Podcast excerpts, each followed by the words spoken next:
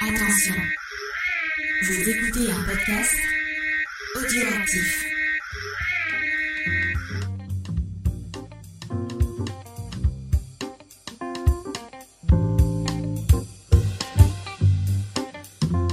Salut à tous et bienvenue dans Manga Discovery, l'émission qui vous fait découvrir le monde merveilleux, magique du manga.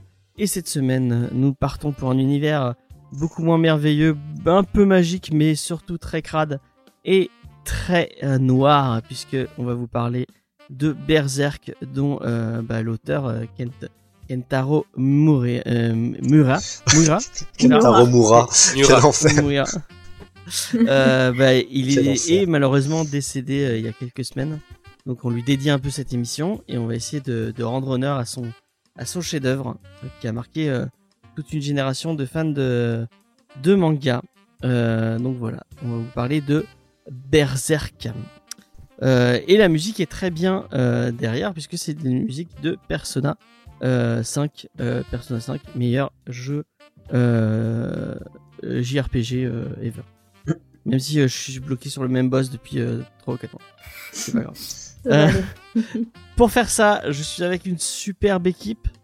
Euh, et je suis avec Diane. Salut Diane. Diane qui fait son petit retour. Salut, ça fait un moment James. qu'on t'avait pas entendu euh, derrière un Oui. micro. Ça va Diane? Mais ça va, ça va, et toi?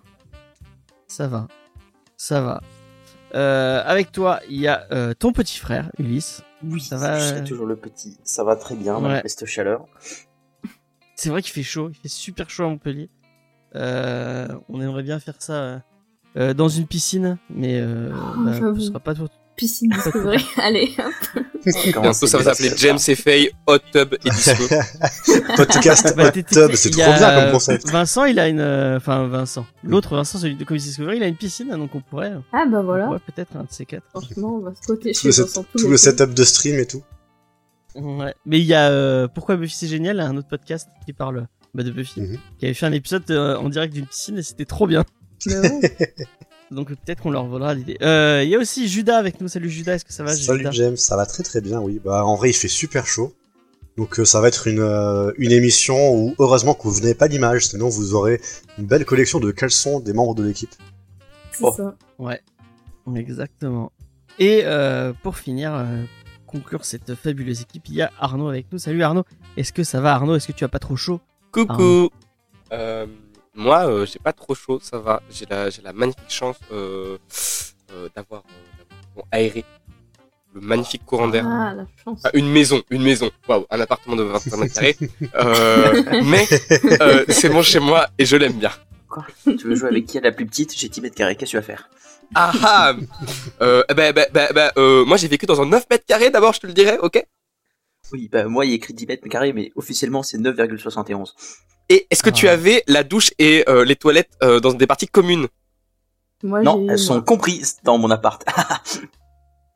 Ah Et oui, Gagné. je perds encore de l'espace. Avec Et qu'une bah. seule fenêtre d'ailleurs. C'est donc euh, Prolo Discovery. Des Hein. caleçons, des caleçons de James et Faye. Bah, n'hésite pas à donner sur le Tipeee et peut-être euh, on verra Avec avec nos têtes sur les elle- Ah, caleçons. j'avoue, ouais. J'avoue. J'achète Euh. tout de suite le, euh, le caleçon Vincent. Ouais, ouais.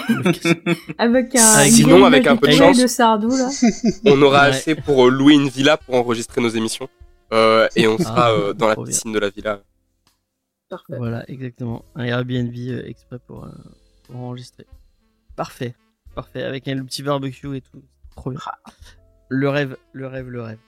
Euh, donc, qu'est-ce qu'on va vous, comment, comment euh, cette émission va se dérouler? Euh, euh, Je vais l'improviser maintenant, puisque euh, euh, je n'y ai pas pensé avant. Euh, donc euh, voilà, euh, comme d'habitude, nous sommes dans la transparence. Euh, on va commencer avec euh, les mini reviews et comme on vous parle de Berserk, euh, on va vous donner, on va essayer de vous donner envie euh, euh, euh, de lire autre chose euh, en dark fantasy. Donc on a, on a chacun sélectionné une petite œuvre de dark fantasy euh, qui lui a plu ou non. On verra euh, avec Ulysse Hein? si ça t'a plu ou non euh, l'œuvre dont tu, as, On verra, on dont, tu as eu la chance de parler. Ne spoil pas. Ne spoil pas, on va, on va pas spoiler, on va pas spoiler. Euh, après, on va parler de Kentaro euh, Murea. Murea.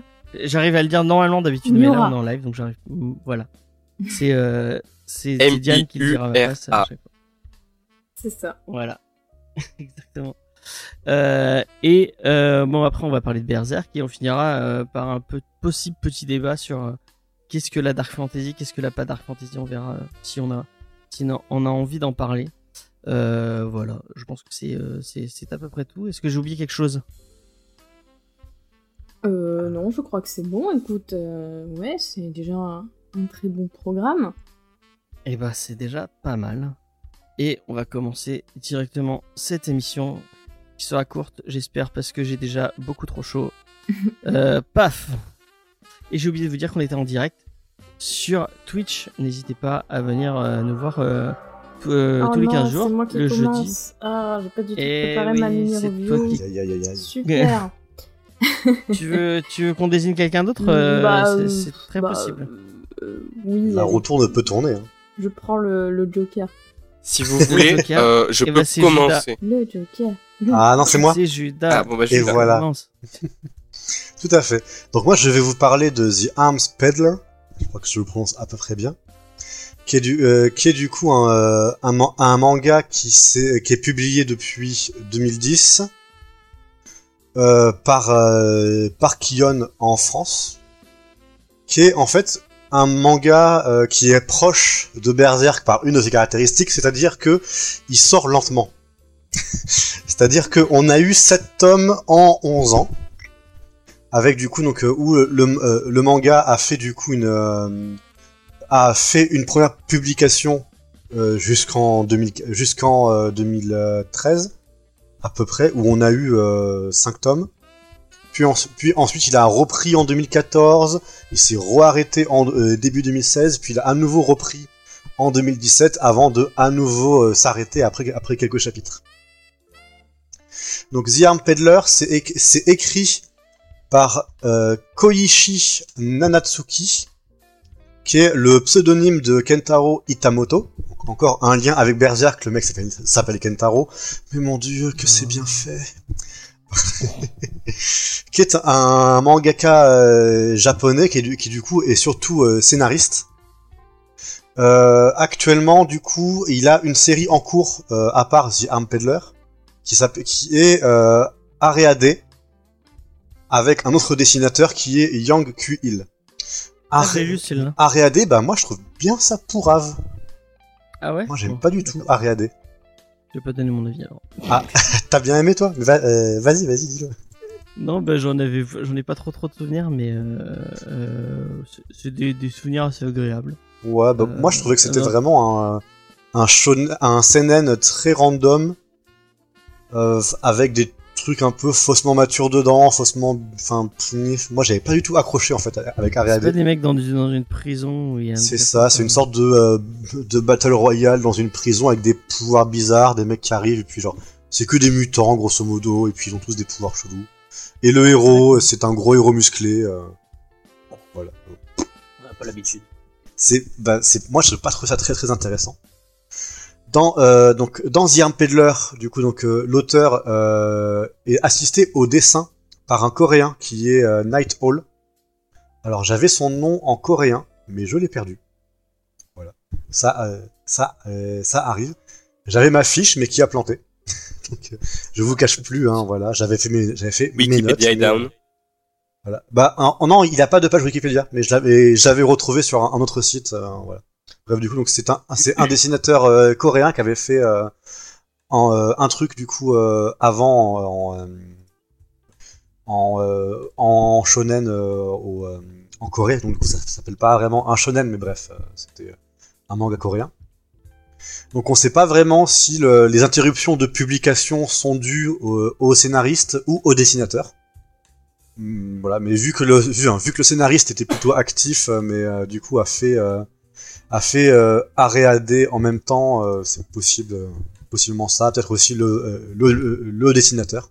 Bref, Fais gaffe, euh, Halo, elle va, il va te péter la gueule hein, parce que les mangas Ouais. coréens, c'est. euh, ouais, ouais. Mais c'est- je, c'est- C'est plate bande normalement. c'est ça, ouais. Non, mais j'avais, J'espère que tu l'as demandé avant. j'avais pensé et tout, mais non, non, bah non, voilà. Mais j'assumerai ma ma punition, je prendrai ma, D'accord.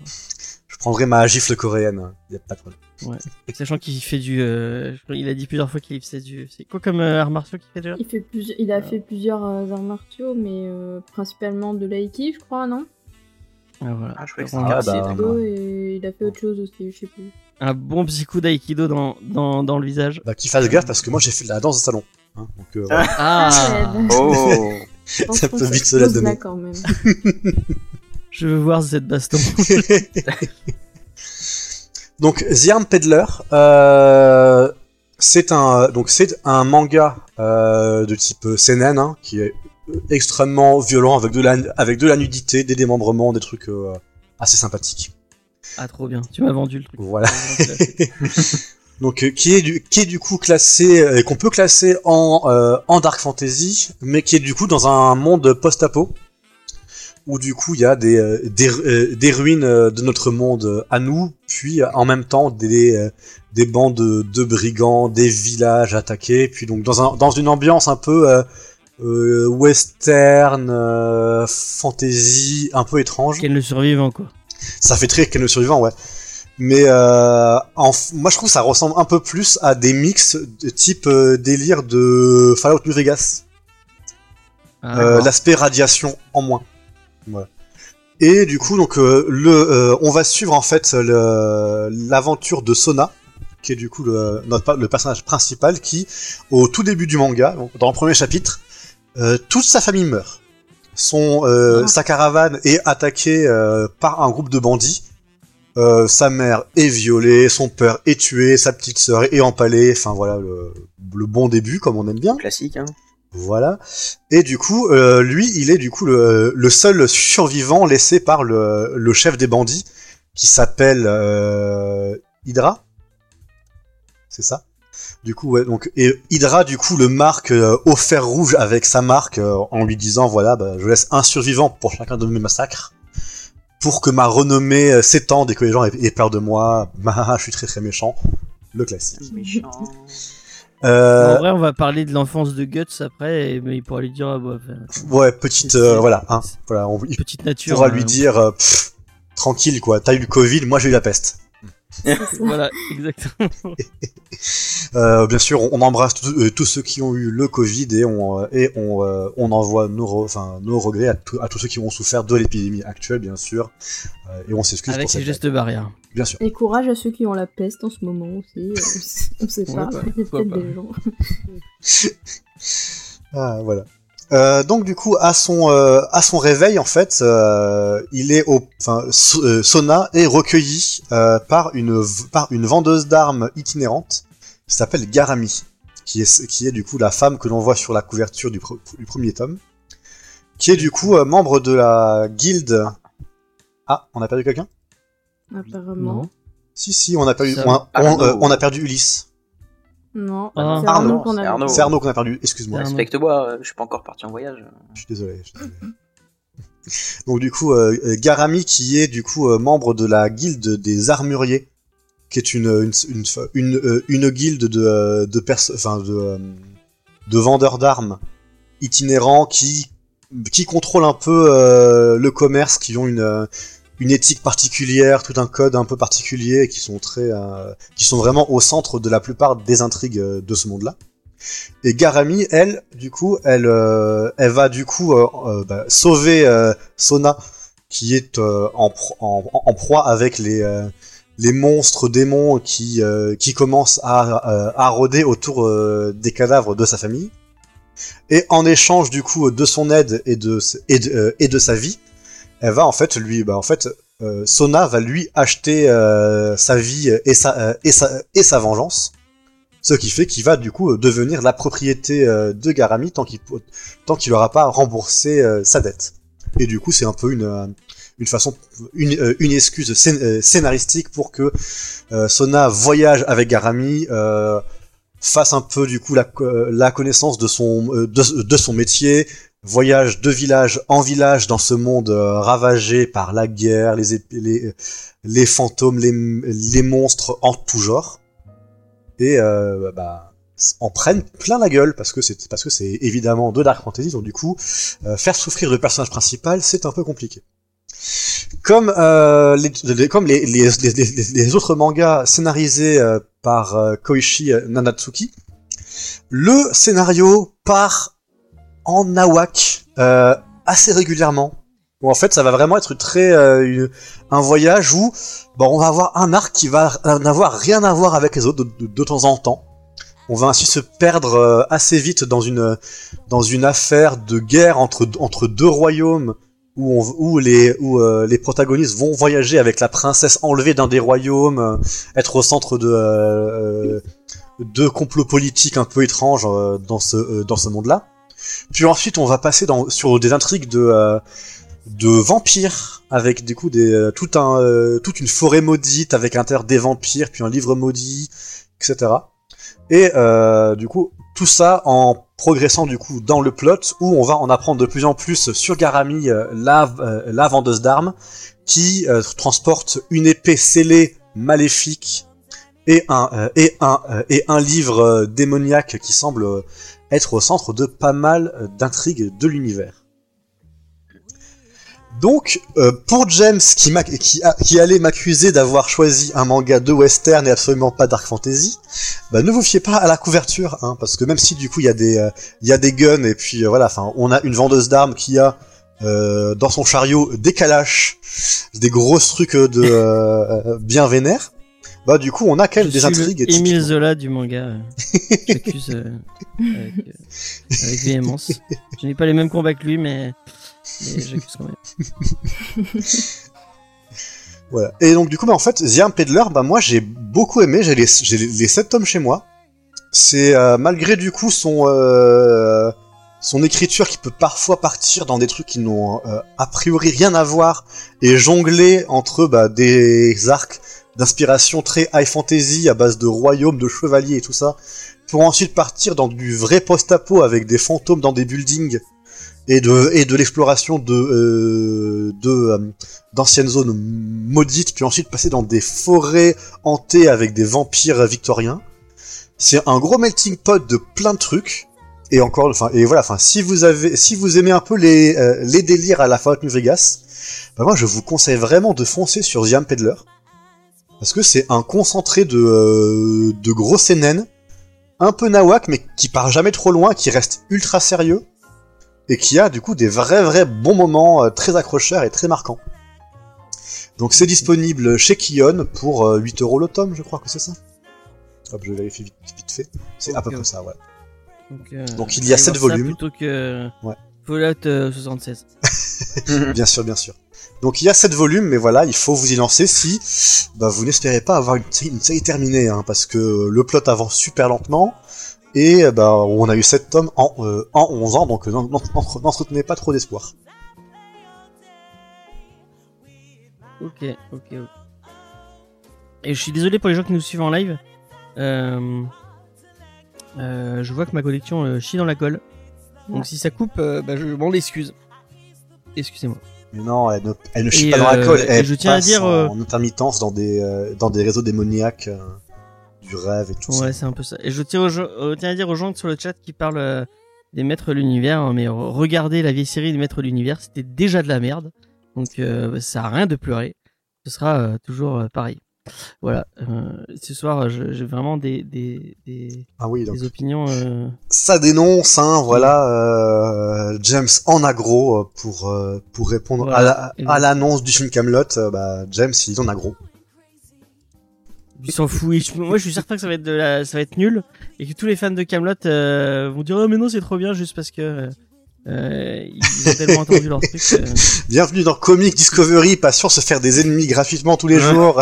Envoyez-nous vos la lettres de quoi. la meilleure communauté à se mettre à dos quoi. Vraiment. euh. Non là j'ai rien à dire. On vous adore. euh, on vous adore vraiment euh, très fort euh, la communauté Camelot. Même si euh, votre, euh, votre série est un peu problématique. Voilà. Euh, Oula. bim. Euh, Diane, Ouais, est-ce que tu es prête? À peu près. Ah non, attends. Voilà, Ok. vas-y. Ok, du coup, moi, je de- vais vous parler de euh, Bestiarius de Masasumi Ka- Kakizaki. Euh, du coup, c'est un mangaka qui est originaire de Hokkaido et qui va débuter sa carrière au début des années 2000.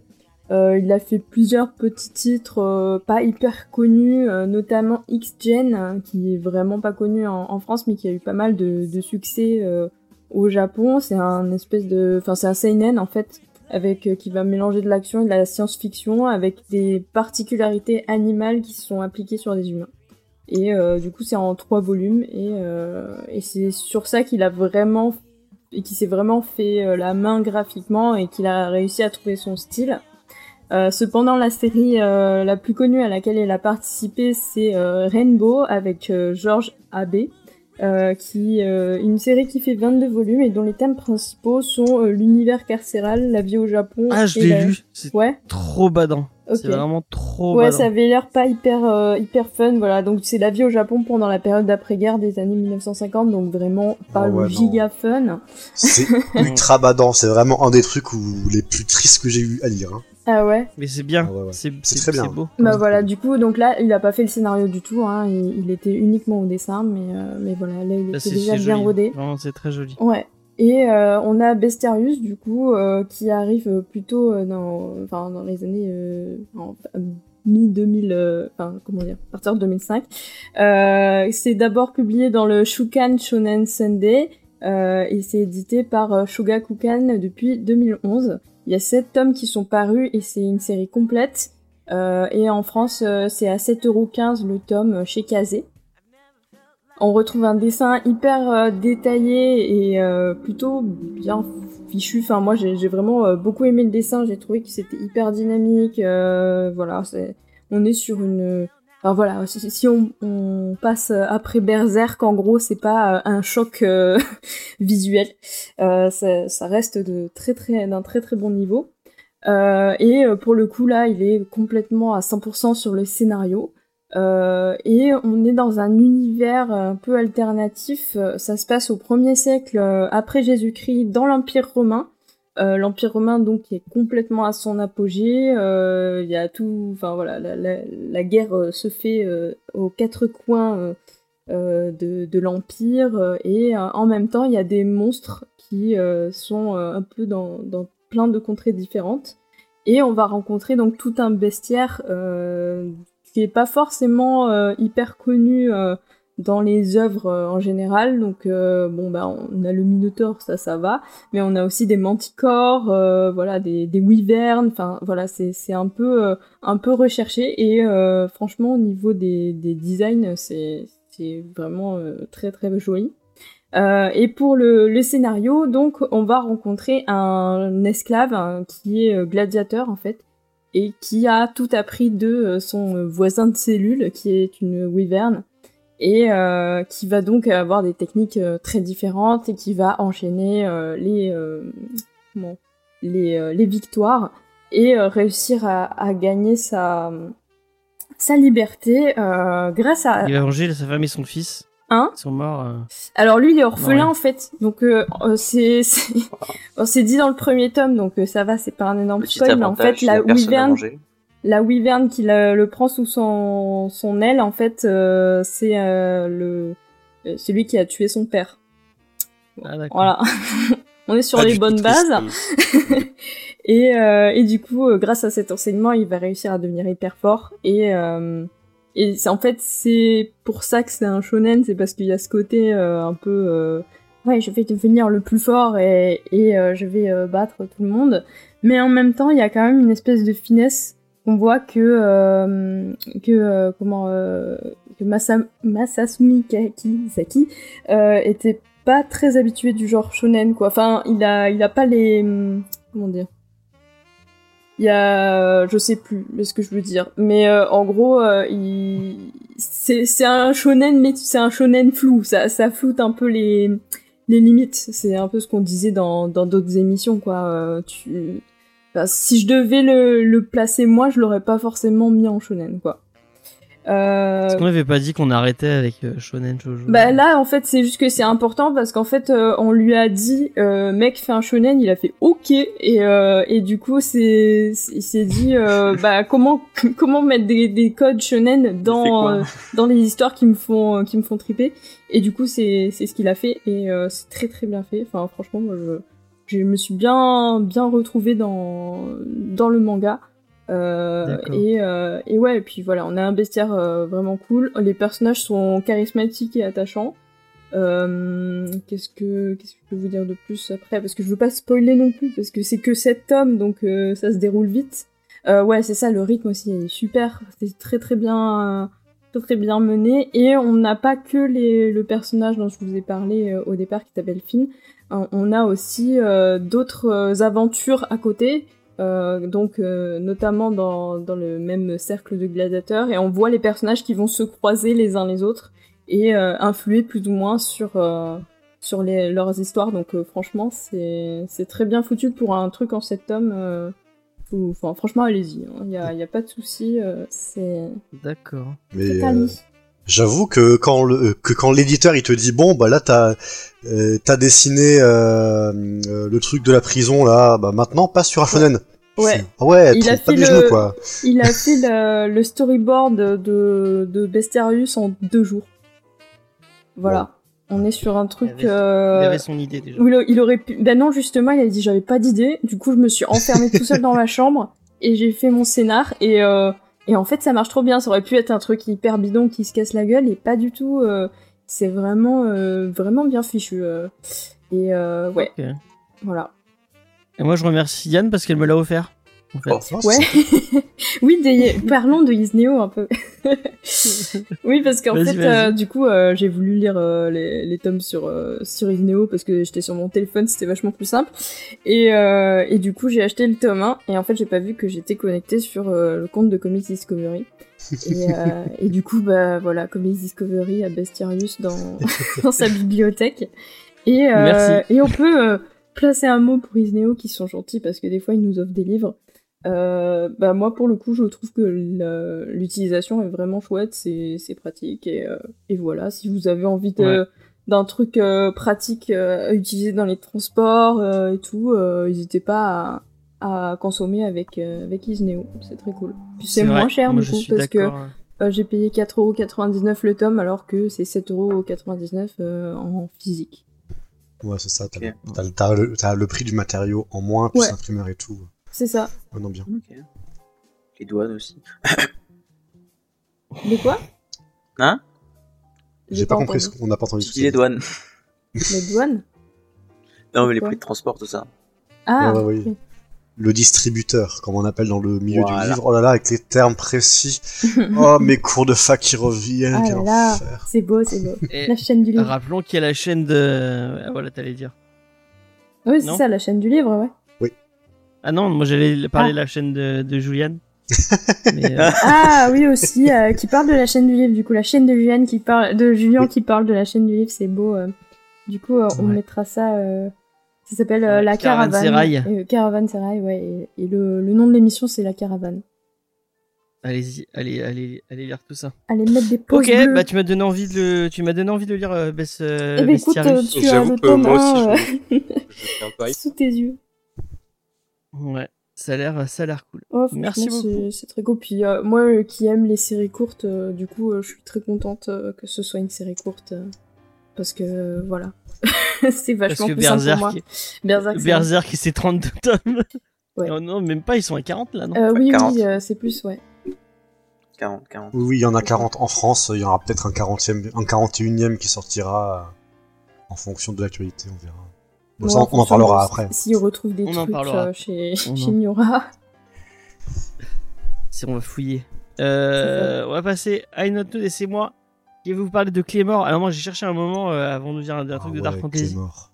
J'ai lu, euh, j'ai lu pas mal de trucs de Dark Fantasy. Je, vous ai, je me suis dit, ah, je vais pas reparler de Bastard parce que j'en avais déjà parlé, même si Bastard c'est trop bien. euh, si vous aimez euh, les gens qui veulent, euh, dont le but dans la vie c'est de, de se faire un harem géant avec le monde.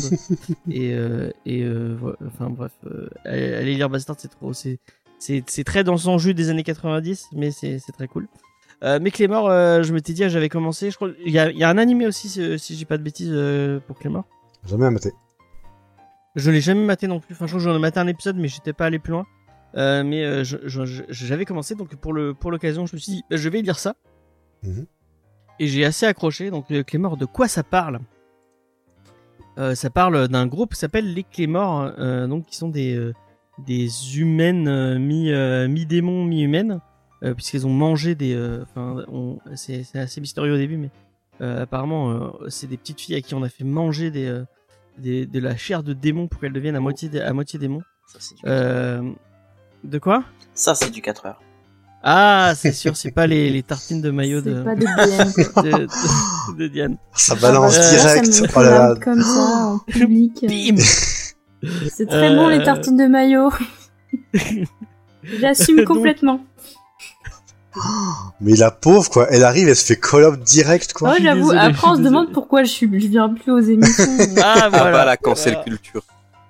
C'est à cause, c'est à, c'est à cause d'Eva, c'est elle qui m'a, elle m'a, elle m'entraîne dans ses, dans ses punchlines. euh, Ah bah, tellement. euh, les absents ont toujours tort.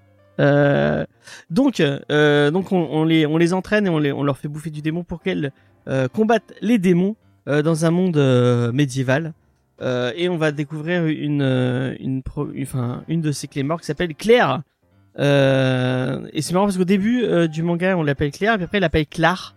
Donc je me dit, mais ils ont oublié le i pendant tout le reste de la traduction Ou c'est juste qu'elle s'appelle Claire et qu'ils s'étaient trompés Enfin bref, on- Ah, je ne sais on- pas du tout. euh, bah, vous découvrirez en lisant en lisant euh, Clémor.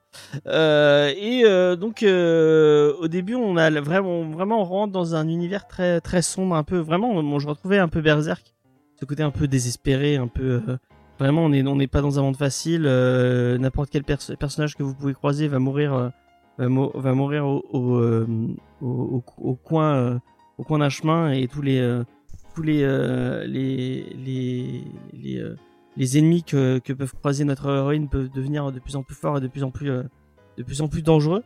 Et ça m'avait un peu plus enfin ça me plaisait j'aimais bien ce, ce, ce côté là euh, mais le petit bémol c'est qu'au fur et à mesure ça se transforme en gros baston boum boum j'ai des grosses épées et je donne des gros coups dans la dans mes ennemis qui sont de plus en plus forts et c'est un peu de la surenchère de ah qui c'est qui a la plus grosse euh, qui c'est qui sera le plus rapide qui sera qui c'est qui, qui aura enfin Ouais, ça devient très Euh, dessus, quoi. ouais ça devient très euh, c'est on n'a pas de tournoi mais c'est c'est c'est- presque Oh. c'est presque ça euh, mais euh, c'est il y a il y a enfin moi ça m'a pas déplu euh, je suis allé jusqu'au 80 j'ai lu 80 chapitres en en à peine un week-end Ah oui. donc bon Ok. ça ça bon, En termes de tomes, bon. tu, tu sais où- à peu près où t'en es? Non pas du tout Moi, j'avais lu euh, beaucoup de tomes en vrai. J'en étais euh, au lycée, j'avais lu un, un petit moment. Et moi, au contraire, je suis pas ton avis dans le sens où, bah, moi, le, euh, le début, je le trouve assez poussif et pas terrible. Moi, c'est quand ça commence Ouais. à devenir très dessus que je trouve que ça a bien un rythme. Et en plus elle se relâche au niveau parce que euh, les, les les monstres au début se Mhm. ressemblent tous ils ont tous la Oui, même gueule oui, c'est sûr. Et puis après, ça commence à évoluer. euh, euh, Il y a le, le, le, le- j'ai un petit bémol quand même avec le dessin qui a un poil, qui enfin, qui est pas très, enfin, quand tu lis du Berserk, après tu lis Oui, ouais. euh, il y a, c'est quand même beaucoup, un poil plus fade. Et ça, me- Euh, dire quand tu l'auteur s'améliore. Mais effectivement, ça s'améliore au fur et à mesure. euh, Il y, a, il y a une vraie, il y a, il y a un vrai gap de, Mhm. de progression euh, du, Mais du après- premier tome jusqu'à. Dans Clément, c'est très bizarre parce que les arcs sont très très différents. Il y y a des tonalités très différentes dans les arcs. Je crois qu'il y a un arc au, milieu où genre vraiment, genre tu sors un peu de l'intrigue principale et tu pars sur une side quest un peu étrange avec. Ah, mais il y a un euh, moment où il part sur un flashback. Au bout d'un moment, Ouais, t'as un gros flashback. d'un coup, c'est t'as un gros flashback. Ouais, je me souviens. Mais Euh, t'as un moment même où, où, où l'héroïne n'est plus là du tout. euh, Enfin, c'est des trucs très bizarres Ouais, en termes de choix de, euh, de narration et de- d'orientation du récit. Euh, mais du coup, c'est très varié. Il y a des, in- des intrigues politiques. Enfin, il essaie de, de, de, de, Mm. de tisser un peu un univers, mais le problème, c'est qu'on est à la moitié du tome et que, enfin, à la à moitié, la moitié de la série, ouais. À la moitié de la série, et c'est à, à ce moment-là qu'il essaie de, de mettre des intrigues politiques et des, Mhm. et enfin, et c'est un peu poussif. Moi, je euh, me souviens de quand je m'étais arrêté. Euh, Est-ce que je peux spoiler un truc? Moi, il y a un truc qui m'a, je- où je suis arrivé il y a pas longtemps là, et je me suis dit tiens, mais merde, en fait, le, c'est, euh, c'est l'attaque des titans avant l'attaque des titans quoi. Il y a un, est-ce que c'est le même truc Oui. dont, dont tu parles? Je Voilà, sais pas. et il- Vas-y, vas-y. Il y a, il y a un bail à un moment, je me suis dit, mais merde, c'est le même bail que l'attaque des titans. Enfin, où on découvre un truc qui est un, un gros, bon, je vais pas le, je vais pas le spoiler parce que c'est un gros Mhm, twist de l'attaque ouais, des ouais. titans. Mais il y a un, un twist énorme de l'attaque des titans qui est pratiquement le même que Clémor. Et tu, mais, et Clémor est plus vieux, donc à mon avis, Ouais, ouais, le, enfin, je veux Ils pas, euh, Ah, je crois que je, crois que mais je vois ce que tu veux, Ah, ce que, ce que tu veux dire, ouais. Ouais, ouais. Alerte Je- Bah, il y a encore, il y a bah, le truc dont je parlais après qui a, qui a pompé. C'est après euh, du coup. Sur, euh, c'est après. Est-ce que je le spoil ou pas du tout Bah, je euh, pense que t'es en- que après moi, donc en vrai, moi j'aimerais pas trop que tu, que tu spoil si je reprends. Ok, bah je spoil pas. Je spoil pas. Parfait. Mais euh, c'est vraiment pompé. Euh, Enfin, l'attaque des titans est vraiment pompé sur le truc. Donc, vraiment, tu...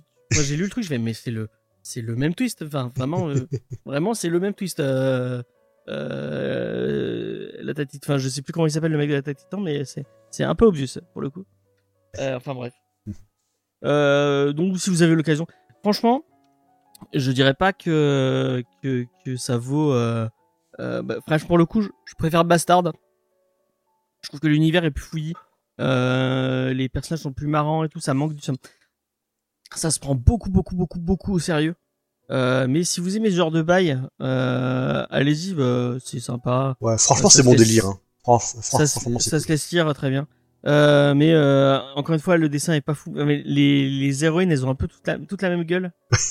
Euh, C'est pas faux. bah, c'est toutes des, des, des meufs faux, blondes. ouais. euh, euh, Bon, bah, après, euh, ça évite les coupes de cheveux rouges, violets, jaunes, euh, verts. euh.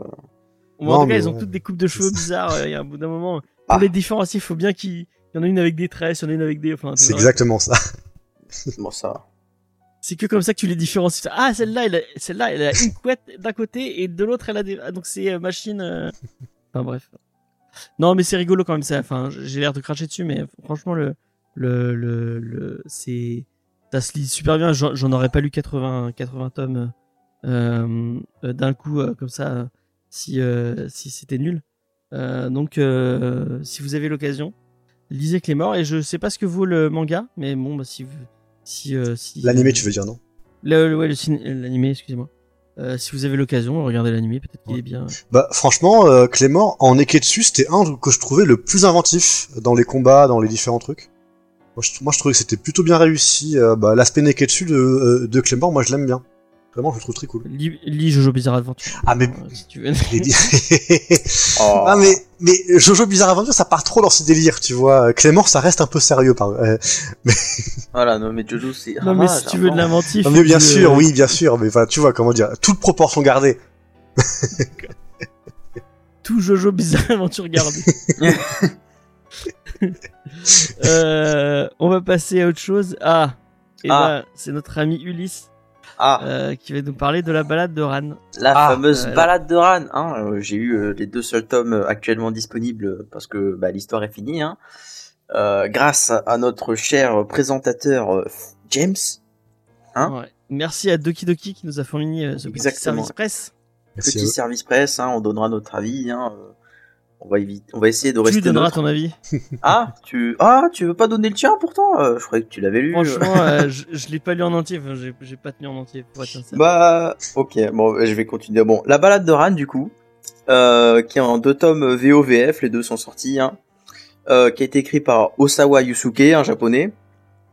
Euh, c'est- hein? Ah, Ah bon on sait jamais, euh, parfois on peut, on peut confondre. hein. voilà. hein. Pardon, pardon. Euh, du coup, c'est son dernier manga en date, euh, sorti en, en 2020. Avant ça, il avait écrit euh, Six Bullets en deux tomes aussi. Euh, Green World, son plus long, en huit tomes. euh, ou encore, euh, il avait fait les dessins de Dr. Joe. Voilà. Beaucoup de choses qui ne sont pas encore très très connues ou alors qui sont réservées à des spécialistes.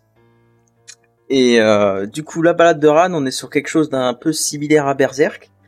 Hein, on est dans un monde avec des monstres, on les tue avec des épées, tout ça, tout ça. Euh, mais ça reste quand même un chouïa. euh, on est moins pessimiste, voilà, parce qu'on est sur un monde qui est plus organisé. Voilà, il y a une organisation de tueurs de monstres. Il n'y a pas juste Guts qui se bat contre le monde. Et euh, il y a quand même beaucoup de gens qui combattent les monstres. Ils arrivent à avoir beaucoup de villes qui tiennent en place. Il n'y a pas tout le système qui s'effondre. Euh, le premier tome est un peu plus court que le premier, ce qui est dommage parce que il, a, il est moins, il est moins bien construit que le deuxième. C'est- C'est-à-dire tu lis le premier, t'es lâché dans le monde, tu comprends pas tout, et c'est dans le deuxième que t'as tout qui se comprend, qui se révèle et qui se, qui se termine, et que du coup, en soi, le, le deuxième à lire, il est, euh, il est plus jouissif. Euh, les dessins sont un peu mieux faits aussi. C'est pour ça que l'expérience du premier, elle est pas, elle est pas tip top, et que c'est dommage que tu sois arrêté qu'à une partie du premier. Mon petit James. Et euh, bon, si si vous aimez pas les trucs euh, avec, euh, je sais pas, vous rencontrez un personnage féminin, vous avez un, un plan sur ses parties. Bon, euh, je peux est- comprendre que vous aimez la- pas La l'histoire. première page. La première Ah, page directement. Oui, première page directement, on suit le personnage entre enfin l'un des deux personnages principaux, Trou, euh, qui est une ménestrelle et elle fait elle fait ses petites balades dans le monde en racontant ses chansons et en fait elle ne connaît qu'une seule chanson, ce qui, ce qui est un petit peu un comble pour une ménestrelle. Et du coup, sous conseil de son père, elle est partie en quête d'un d'une muse, voilà. Et un jour, elle trouvera sa muse, ce sera Ran, le fameux personnage principal, qui est un exterminateur de monstres. Et euh, en deux tomes, l'histoire se termine, voilà. Il n'y a pas grand chose de dire en plus. euh, c'est dommage que tu sois arrêté au premier. Le deuxième, Ce que euh, t'expliques, que t'expliques pas, et je sais pas si c'est un, un, un des trucs importants du manga, c'est que dans ce monde, quand on tue un monstre, il, y a- il relâche une espèce de, alors de... Ouais, voilà, comparé à comparé à, à Guts où il tue le monstre, le monstre il disparaît et euh, il rentre euh, dans la nature. Ici, l'autre système, c'est que voilà, les monstres ils sont nés de la souillure. Quand tu le tues, tu dois récupérer la souillure, tu dois aller la déposer à un arbre et ainsi de suite. Euh, et et d'ailleurs, cette souillure sera l'intrigue principale euh, euh, du dernier tome, enfin du deuxième quoi. Ok, Euh, comme dans euh, comme dans Alpi, euh, dont j'avais parlé euh, dans le premier manga Discovery, qui est un petit manga en fait où du coup où on suit une euh, une euh, une prêtresse en fait qui va purifier euh, les divinités et les monstres lorsqu'ils lorsqu'- lorsqu'ils meurent. Ok. Je fais Euh, la petite alors- promo de l'épisode comme ça. Je sais pas si, ça- si dans Alpi ça marche comme ça, mais le problème ici, c'est que si la souillure est trop puissante, tu peux juste ne pas réussir à purifier le, à purifier le monstre et juste mourir. Ah oui oui oui oui c'est ça. Voilà. Hmm, Bon. mal. Donc euh, bon, tu te retrouves à tuer le mob et voilà, il se passe absolument rien parce que t'as pas réussi à purifier le mob. Euh, en termes de dessin, c'est sûr qu'on est un petit peu en dessous de Berserk. Hein, euh, c'est quelque chose de, qui est un peu moins aussi détaillé. On joue beaucoup moins avec les ombres et tous les traits un peu foncés. Euh, le côté comique est pas si drôle que ça, hein, parce que le personnage est censé ne pas savoir rire parce qu'il a aussi le background du j'ai pas de famille, tout le monde est mort, voilà voilà, c'est triste. Euh, bon, tu le ressens pas parce que le personnage tous les deux mètres il essaye de rire et son rire est plutôt moche et c'est censé être une gimmick comique, mais ça fait pas rire. Donc bon, euh, je vais pas m'avancer là-dessus. Euh, le deuxième tome est un peu mieux parce qu'il est un peu mieux dessiné aussi. On a une, énorme planche qui fait deux pages avec euh, un sacré monstre un petit peu la Cthulhu, si vous voulez savoir. Et puis sans en dire plus, euh, je vais m'arrêter là sur quelque chose qui est similaire à Berserk, un peu plus, un peu moins lourd à lire et un peu moins euh, dark, on va dire. Même si on est sur un monstre, un monde un peu apocalyptique, mais qui reste quand même sympa si vous avez du temps à passer avant de lire Berserk. D'accord. Pour les gens qui en auraient, qui auraient envie d'avoir du Berserk. euh, Qui auront, qui auront 7,50€ pour chaque tome. D'accord. Et ben merci beaucoup Ulysse pour cette. euh, pour Merci cette à toi petite, pour cette euh, petite découverte. Bah avec plaisir, avec plaisir. Ah ça m'avait manqué.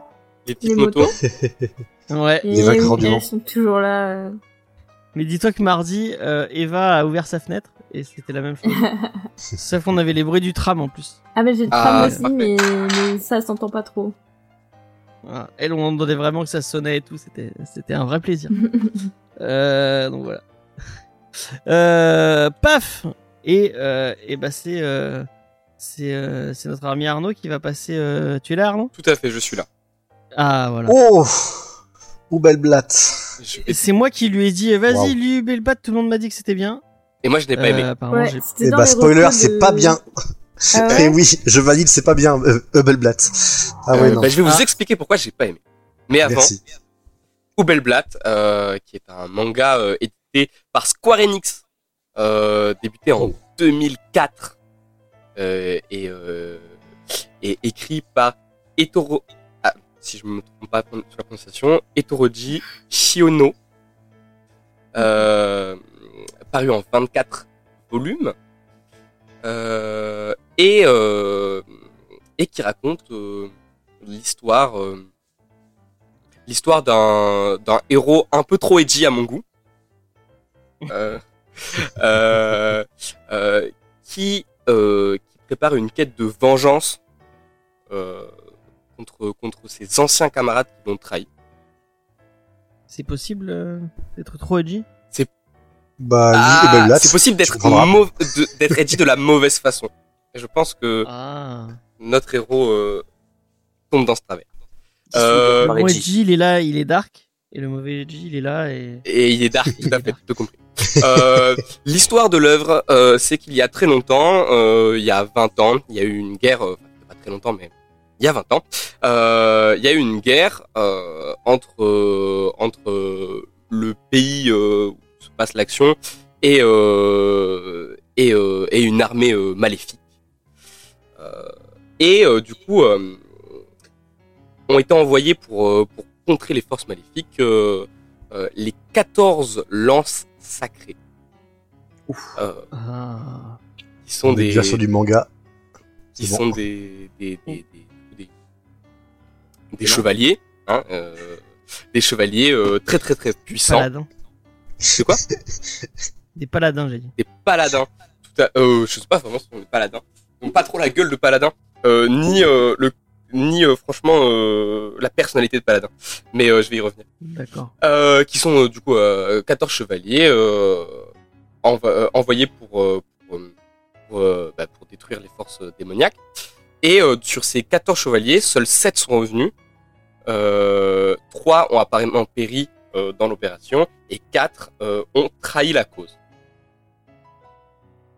On apprendra un peu plus tard que en fait ce n'était pas vrai. Les 3 qui sont morts sont effectivement morts. Mais les quatre qui euh, ont trahi la cause sont en fait ceux qui ont réellement battu les forces maléfiques. Et ce sont les sept qui sont revenus en mode non, c'est nous on a gagné, qui en fait ont déserté et ont attendu les, les quatre les quatre euh, lances restantes euh, sur le chemin du retour pour pouvoir leur voler et leur gloire et leur euh, et leur mérite. Et le héros, dont le nom est très difficile à prononcer, donc je vais, je vais faire ce que je peux. Il me semble que c'est Coinzel. Et justement, une de ces quatre lances qui s'est fait trahir, et elle cherche donc à se venger des, des, des sept, le- des sept lances qui, euh, elles, sont considérées comme des héros. Voilà, c'est une partie de Munchkin qui s'est mal finie. Enfin, qui s'est finie normalement pour une partie de Munchkin. Tout à fait. Tout à fait. Euh, alors, euh, l'histoire, en fait, est, est, euh, est somme toute euh, assez classique hein, dans un setup de fantasy. Euh, néanmoins, je, je, je trouve qu'elle est euh, assez mal posée, va dire. Euh, euh, tout va trop vite. Euh, quand je dis que tout va trop vite, c'est les situations, les relations entre les personnages, les combats. Il y a rien qui, enfin, j'ai l'impression que l'auteur ne s'est pas posé son œuvre, il s'est pas développé. C'est juste un, enchaînement de, de situations qui ont l'air cool.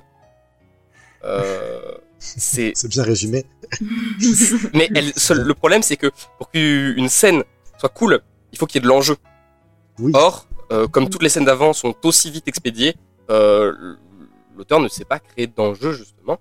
Euh, si on ajoute à ça le fait que les le volume et demi que j'ai lu, sachant que le premier volume est un gros volume avec plein de pages, avec plein de pages par par volume, euh, ont une tendance euh, à tirer vers l'etchi pour des raisons totalement inappropriées. On précise du coup pour ceux qui nous écoutent, Etchi, c'est euh, érotique, un peu fripon. Disons que ce n'est ni justifié, service un peu euh, bizarre. ni agréable et encore moins appréciable.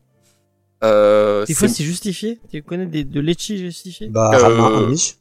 Je sais pas, euh, si on veut de l'etchi justifié, on peut s'amuser. On peut citer Monster Musume, qui est un manga fait pour de l'etchi, euh, euh, dont le scénario centre autour. C'est pas euh, euh, l'apanage euh, du manga le, mieux- le, le mieux écrit du monde, mais euh, néanmoins, il arrive pour une raison. En Ouais, vrai, c'est vrai que quand tu commences Monster Musume, tu signes un pacte. Hein, en mode là, je suis là pour ça, pas de problème. Ok, d'accord. c'est assez malvenu dans le sens où euh, ça se sent que euh, le côté etchi est, euh, est là juste pour rendre son héros trop dark et trop cool. Hmm. et c'est dérangeant. D'accord. Euh, les, du coup, les personnages sont creux au possible. Du coup, euh, ils ont des réactions qui ne matchent pas réellement avec euh, avec euh, ce qu'on attend d'eux, euh, tout simplement parce que euh, les réactions sont là pour faire avancer euh, les scènes au plus, le plus vite possible et pas pour nous en apprendre plus sur les personnages. C'est un peu dommage, je trouve. Euh... Mais apparemment, plein de gens l'ont aimé. Et euh, du coup, je me suis posé la Mhm. question pourquoi est-ce que plein de gens l'ont aimé? T'as compris toi? Parce que moi j'ai toujours, moi j'ai toujours pas compris. Hein. Alors, je me suis posé très très fort la question et j'avoue que j'ai pas de réponse définitive, mais j'ai quelques suppositions. Hmm, T'as des pistes. Euh, j'ai des pistes. Ah, la première, c'est euh, c'est extrêmement similaire à beaucoup de choses euh, qu'on pourrait aimer, notamment Berserk par exemple. Euh, alors pas dans son écriture, certainement pas, euh, mais il y a beaucoup de caractéristiques qui font que euh, c'est une œuvre que si on a aimé Berserk, on serait plus enclin à aimer Ubelbat. Euh, on a un héros qui se veut charismatique. Pour moi, il n'y arrive pas, mais je suppose que certaines personnes doivent le trou- trouver euh, un peu cool. Mhm. Euh, on a euh, un dessin qui est qui est fourni, pas spécialement beau, mais souvent détaillé. Et et ça fait et les mises en scène sont assez agréables. Euh, on a également euh, le, ce setup de, de dark fantasy euh, qui, même s'il n'est que très peu mis à contribution, pourrait être extrêmement intéressant, euh, tout comme euh, tout comme le setup de, de Berserk euh, l'est. Euh, et je pense que euh, il y a plein de similitudes comme ça avec euh, des, des, des des œuvres du même style euh, qui fonctionnent, qui font que quand on a lu euh, ben, ces œuvres du même style, on serait enclin à se tourner vers Ubelbat une fois avoir fini, par exemple Berserk ou euh, d'autres œuvres de Dark Ouais, surtout quand t'as lu la fin de Berserk. Je l'ai pas encore lu. Parce que, bah, en fait, c'est pas une fin. Du coup, tu restes Ah sur bah, ta fin. coup, euh. Vu que euh, Mais moi, je veux pas, je veux pas dénoncer, mais euh, je vais totalement le faire. Et euh, quand j'en ai parlé, euh, parce que j'en ai un peu parlé sur le stream de, de libraire Pépère, Oui. où euh, je disais ouais, on va on va parler de Berserk et tout, et du coup dans les mini reviews, euh, on va vous parler de, de Dark Fantasy. Et euh, et, euh, et quand je lui ai dit ah oui, il y a quelqu'un qui va parler du Belle Plate, il a dit ah ouais, Belle Plate, je l'avais lu à l'époque, c'était marrant, c'était cool et tout. Donc euh, Ah bah ouais. apparemment ça plaît, euh, Bah, ça plaît. euh, C'est une œuvre, enfin moi du coup quand je cherchais quoi faire comme mini review sur Mhm. de la manga Dark Fantasy, Hubbleblatt je le voyais à chaque fois. C'est-à-dire que Oui. c'était vraiment en premier quoi, quelque chose Ah, qui, c'est vrai que je l'ai toujours vu aussi. était, enfin ça fait un peu, euh, enfin c'est un Ouais. peu un- une, une référence entre guillemets. Ça fait longtemps que j'en entends parler aussi en dehors, mais mais c'est vrai que c'est un peu la référence en dehors de Berserk. On va te conseiller Hubbleblatt quoi. Bah en fait c'est vraiment très euh... Hubbleblatt, moi j'ai vraiment l'impression que c'est une une checklist Ouais. de euh, Ouais, je suis assez de d'accord. ce- euh, de bah qu'est-ce qui fait cool euh, et et dark et euh, et épique et euh, machin. Ouais. C'est vraiment genre quand je le lis, j'arrive enfin quand je le lisais, j'arrivais pas à trouver à m'attacher du tout au personnage ni quoi. Enfin, Mm. Arnaud l'a très bien dit vraiment. Hein, c'est pour moi c'est vraiment le même avis qu'Arnaud quoi. Ok. Euh, Alors que c'est un truc qui est ultra populaire et que plein Bah de monde ouais. en parle en mode ah oui Hubbleblatt, Mm. mon dieu. Mais est-ce que c'est pas parce que il y a une forme de nostalgie? Parce que le manga il existe depuis un moment donc les gens ils l'ont lu peut-être au début Ouais. quand ils ont découvert les mangas euh, en même temps que Berserk ou C'est possible. Je pense que, que aussi il y a quelque chose qui, qui doit jouer, c'est le fait que c'est un manga euh, publié par Square Enix et que euh, Ah. je vois très bien la population de joueurs jouant aux jeux de Square Enix. euh, Ouais, euh, non pas ouais, euh, en, en disant que ils sont, pas, ce sont des très mauvais amateurs de manga. Hein. On va pas dénoncer, mais je dirais on a les noms. Mais Voilà. je dirais que euh, il y a beaucoup euh, de choses qu'on pourrait retrouver euh, dans un Final Fantasy euh, Ouais. euh, euh, moderne, au sens euh, dans les années 2010 et, et plus, euh, qu'on pourrait Full. Metal, c'est publié par Square Enix aussi. hein. Quoi Full Metal Alchemist, c'est un, truc à Square Enix. hein, si Ah ouais. ça, ça a été publié dans le, ma- dans le magazine de Square Enix Non, je crois. Hein. je pense Euh, pas. je vais checker Moi, cette bah, attends, je vais regarder. Peut-être que je dis conneries. Oui, je pense aussi. Euh... Les mêmes que Tomb Raider. Euh, ouais. Mais Square Enix, c'est un, c'est eux qu'on fait Full Metal, euh, Full Metal. C'est eux qu'on fait Final Fantasy aussi. euh. Euh, et je suis Full hors Metal. Alchemist, euh, c'est évidemment dans le, euh, si, tout à fait, dans le Shonen Gangan euh, Ah ouais. de Square Enix, puis euh, Ah. publié euh, Ah. euh, chez Kurokawa euh, après. Euh, Je le savais. Je le Toutes savais. mes excuses. James. Euh, Euh, je, je, ne le savais pas. Tombe sur le. En vrai, moi, le succès de Hubbleblatt, je me dis peut-être que euh, il est un peu le seul à occuper son euh, son, son créneau. Dans le Ouais. sens où, genre, si tu Ah, cherches un truc qui fait dark, un truc avec euh, avec de la violence, des trucs, euh, des des thématiques entre guillemets sup, euh, matures et adulte. puis euh, du euh, voilà du genre de la fantaisie épique, sombre et euh, et adulte, bah t'as Berserk qui est La référence. dieu. Mais après, voilà, enfin, Hubbleblatt, et puis après, bah, qu'est-ce qu'il y a vraiment d'autre qui peut occuper euh, vraiment cette esthétique-là? Je ne, j'en vois pas, pas forcément, en, en tout cas, pu, enfin, publié à, à l'international, quoi. C'est mort, je suis d'accord. Ouais. Berserk, il, éclipse un peu la concurrence. Ah ah. Compliqué. Ah, le jeu de mots. Ah, ah, c'est très drôle. Mais il y a aussi le fait que Berserk soit, soit une œuvre tellement euh, grande, tellement euh, qualitative, que euh, c'est ben, un canon du genre, en fait. Après, ouais, Tout en ce qui 40 peut tomes, il a pris passer- son temps. hein. dans euh, le genre euh, dark, euh, dark fantasy sera forcément éclipsé, on, retrouve le jeu de mots, euh, par euh, Et.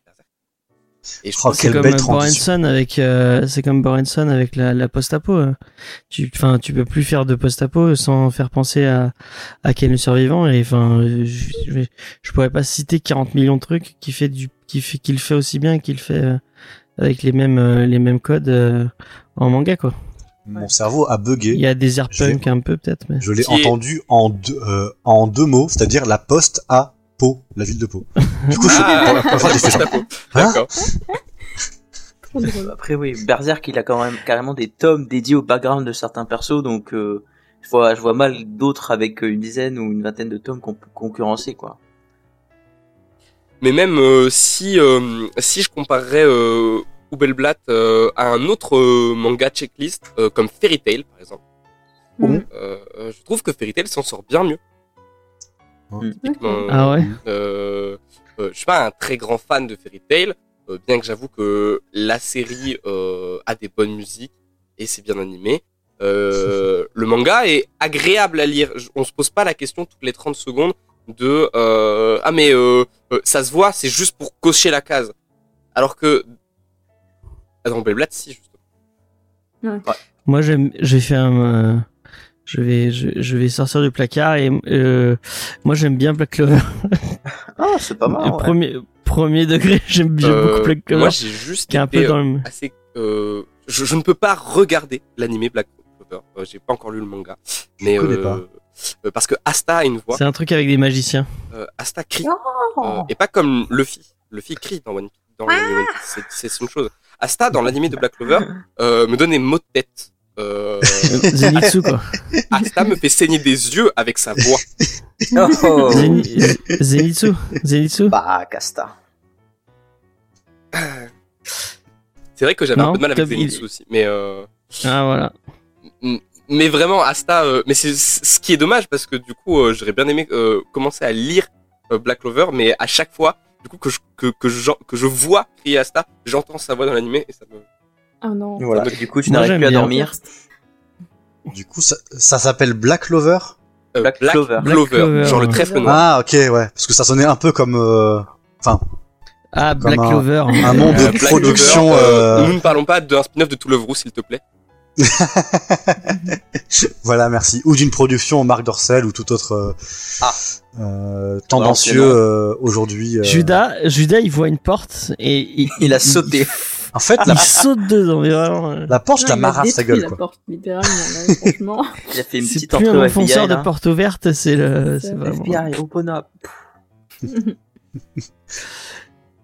Enfin bon, voilà. Euh, Est-ce que je le recommande quand même euh, ben, Il se trouve que plein de gens l'ont aimé. Non, et qui suis-je pour juger question. Si vous avez euh, aimé euh, Berserk et Fairy Tail, euh, allez-y, essayez, lisez les premiers, euh, les, les premiers J'ai une question euh, pour toi, Arnaud. Oui.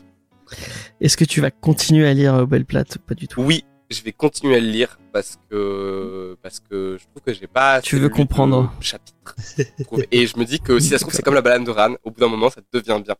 Euh, bon, il fait pas deux tomes, donc je pense que j'irai pas jusqu'à 50% de l'œuvre euh, pour me rendre compte que c'est bien. Mais je lirai au moins les. Euh... Alors c'est simple, il y a 24 tomes en comptant le, le tome 0.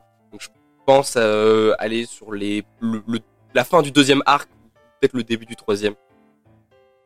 Donc ça doit aller Ok. autour euh, du deuxième tome, du milieu du deuxième tome, euh, en comptant le tome 0, donc le troisième.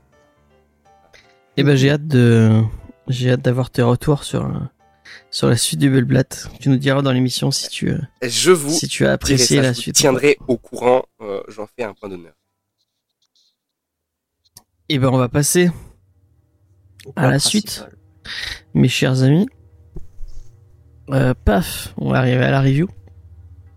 Ah, la petite transition qui fait du bien. Euh, donc, Oh. Berserker. Je sais pas comment vous le direz en la- à la japonaise. Berserk. Euh, Beruzeruku. Ah, bon. Ah oui, c'est vrai, les R. Les R, ils ont pas de R, je crois, non? Il y a pas un truc comme ça? Ou c'est les le- L qu'ils ont pas? Les R, tu les prononces à la façon L un petit peu, tu vois. Berserk. Berserk. Ah. Berserk. Euh, et on avait demandé à quelqu'un de l'équipe de présenter euh, bah, le regretté auteur. Je crois que c'était Diane, si je dis pas de bêtises. colle, tout à fait. Alors euh, j'espère que vous avez une tasse de thé et des cookies parce que ça va être long. Euh, J'ai fait ça dans les règles. si vous en avez marre, euh, bah, vous me le dites. Vous criez boring dans le dans le chat. On saura c'est pourquoi. Euh, plutôt moi j'ai pas le chat à de côté là parce que je lis mon ce que j'ai écrit, mais, euh, mais, euh, vous me vous hurlez et puis ça, ça sera très bien. D'accord. Du coup, Kentaro Miura, donc euh, j'ai réussi à le dire, est né en- en- le 11 juillet 1966 à Chiba au Japon et il est décédé le 6 mai dernier. Euh, son euh, père est était dessinateur publicitaire et sa maman était euh, professeur d'art plastique. Du coup, il a vraiment baigné dès le départ dans une ambiance très artistique. Euh, il griffonne dès la maternelle, bien sûr, comme tous les bons artistes qui, euh, se, voilà, de- comme tous les bons artistes, de toute évidence. Euh, et sa première œuvre fut publiée en 1976 à son école primaire. et elle s'appelait Miuranger, donc la contraction de Miura et Anger. Donc on avait déjà un enfant très très joyeux. Euh, cette œuvre est hyper difficile à trouver, mais euh, je crois qu'il y a eu un moment un leak sur internet, mais j'ai pas su trouver plus, donc euh, peut-être que vous pourrez retrouver sa toute première œuvre un jour, je, je ne sais pas, sur le darknet. Démerdez-vous. Voilà. Du coup, par rapport à son, son trait de dessin, il a été très très fort influencé par Gonagai.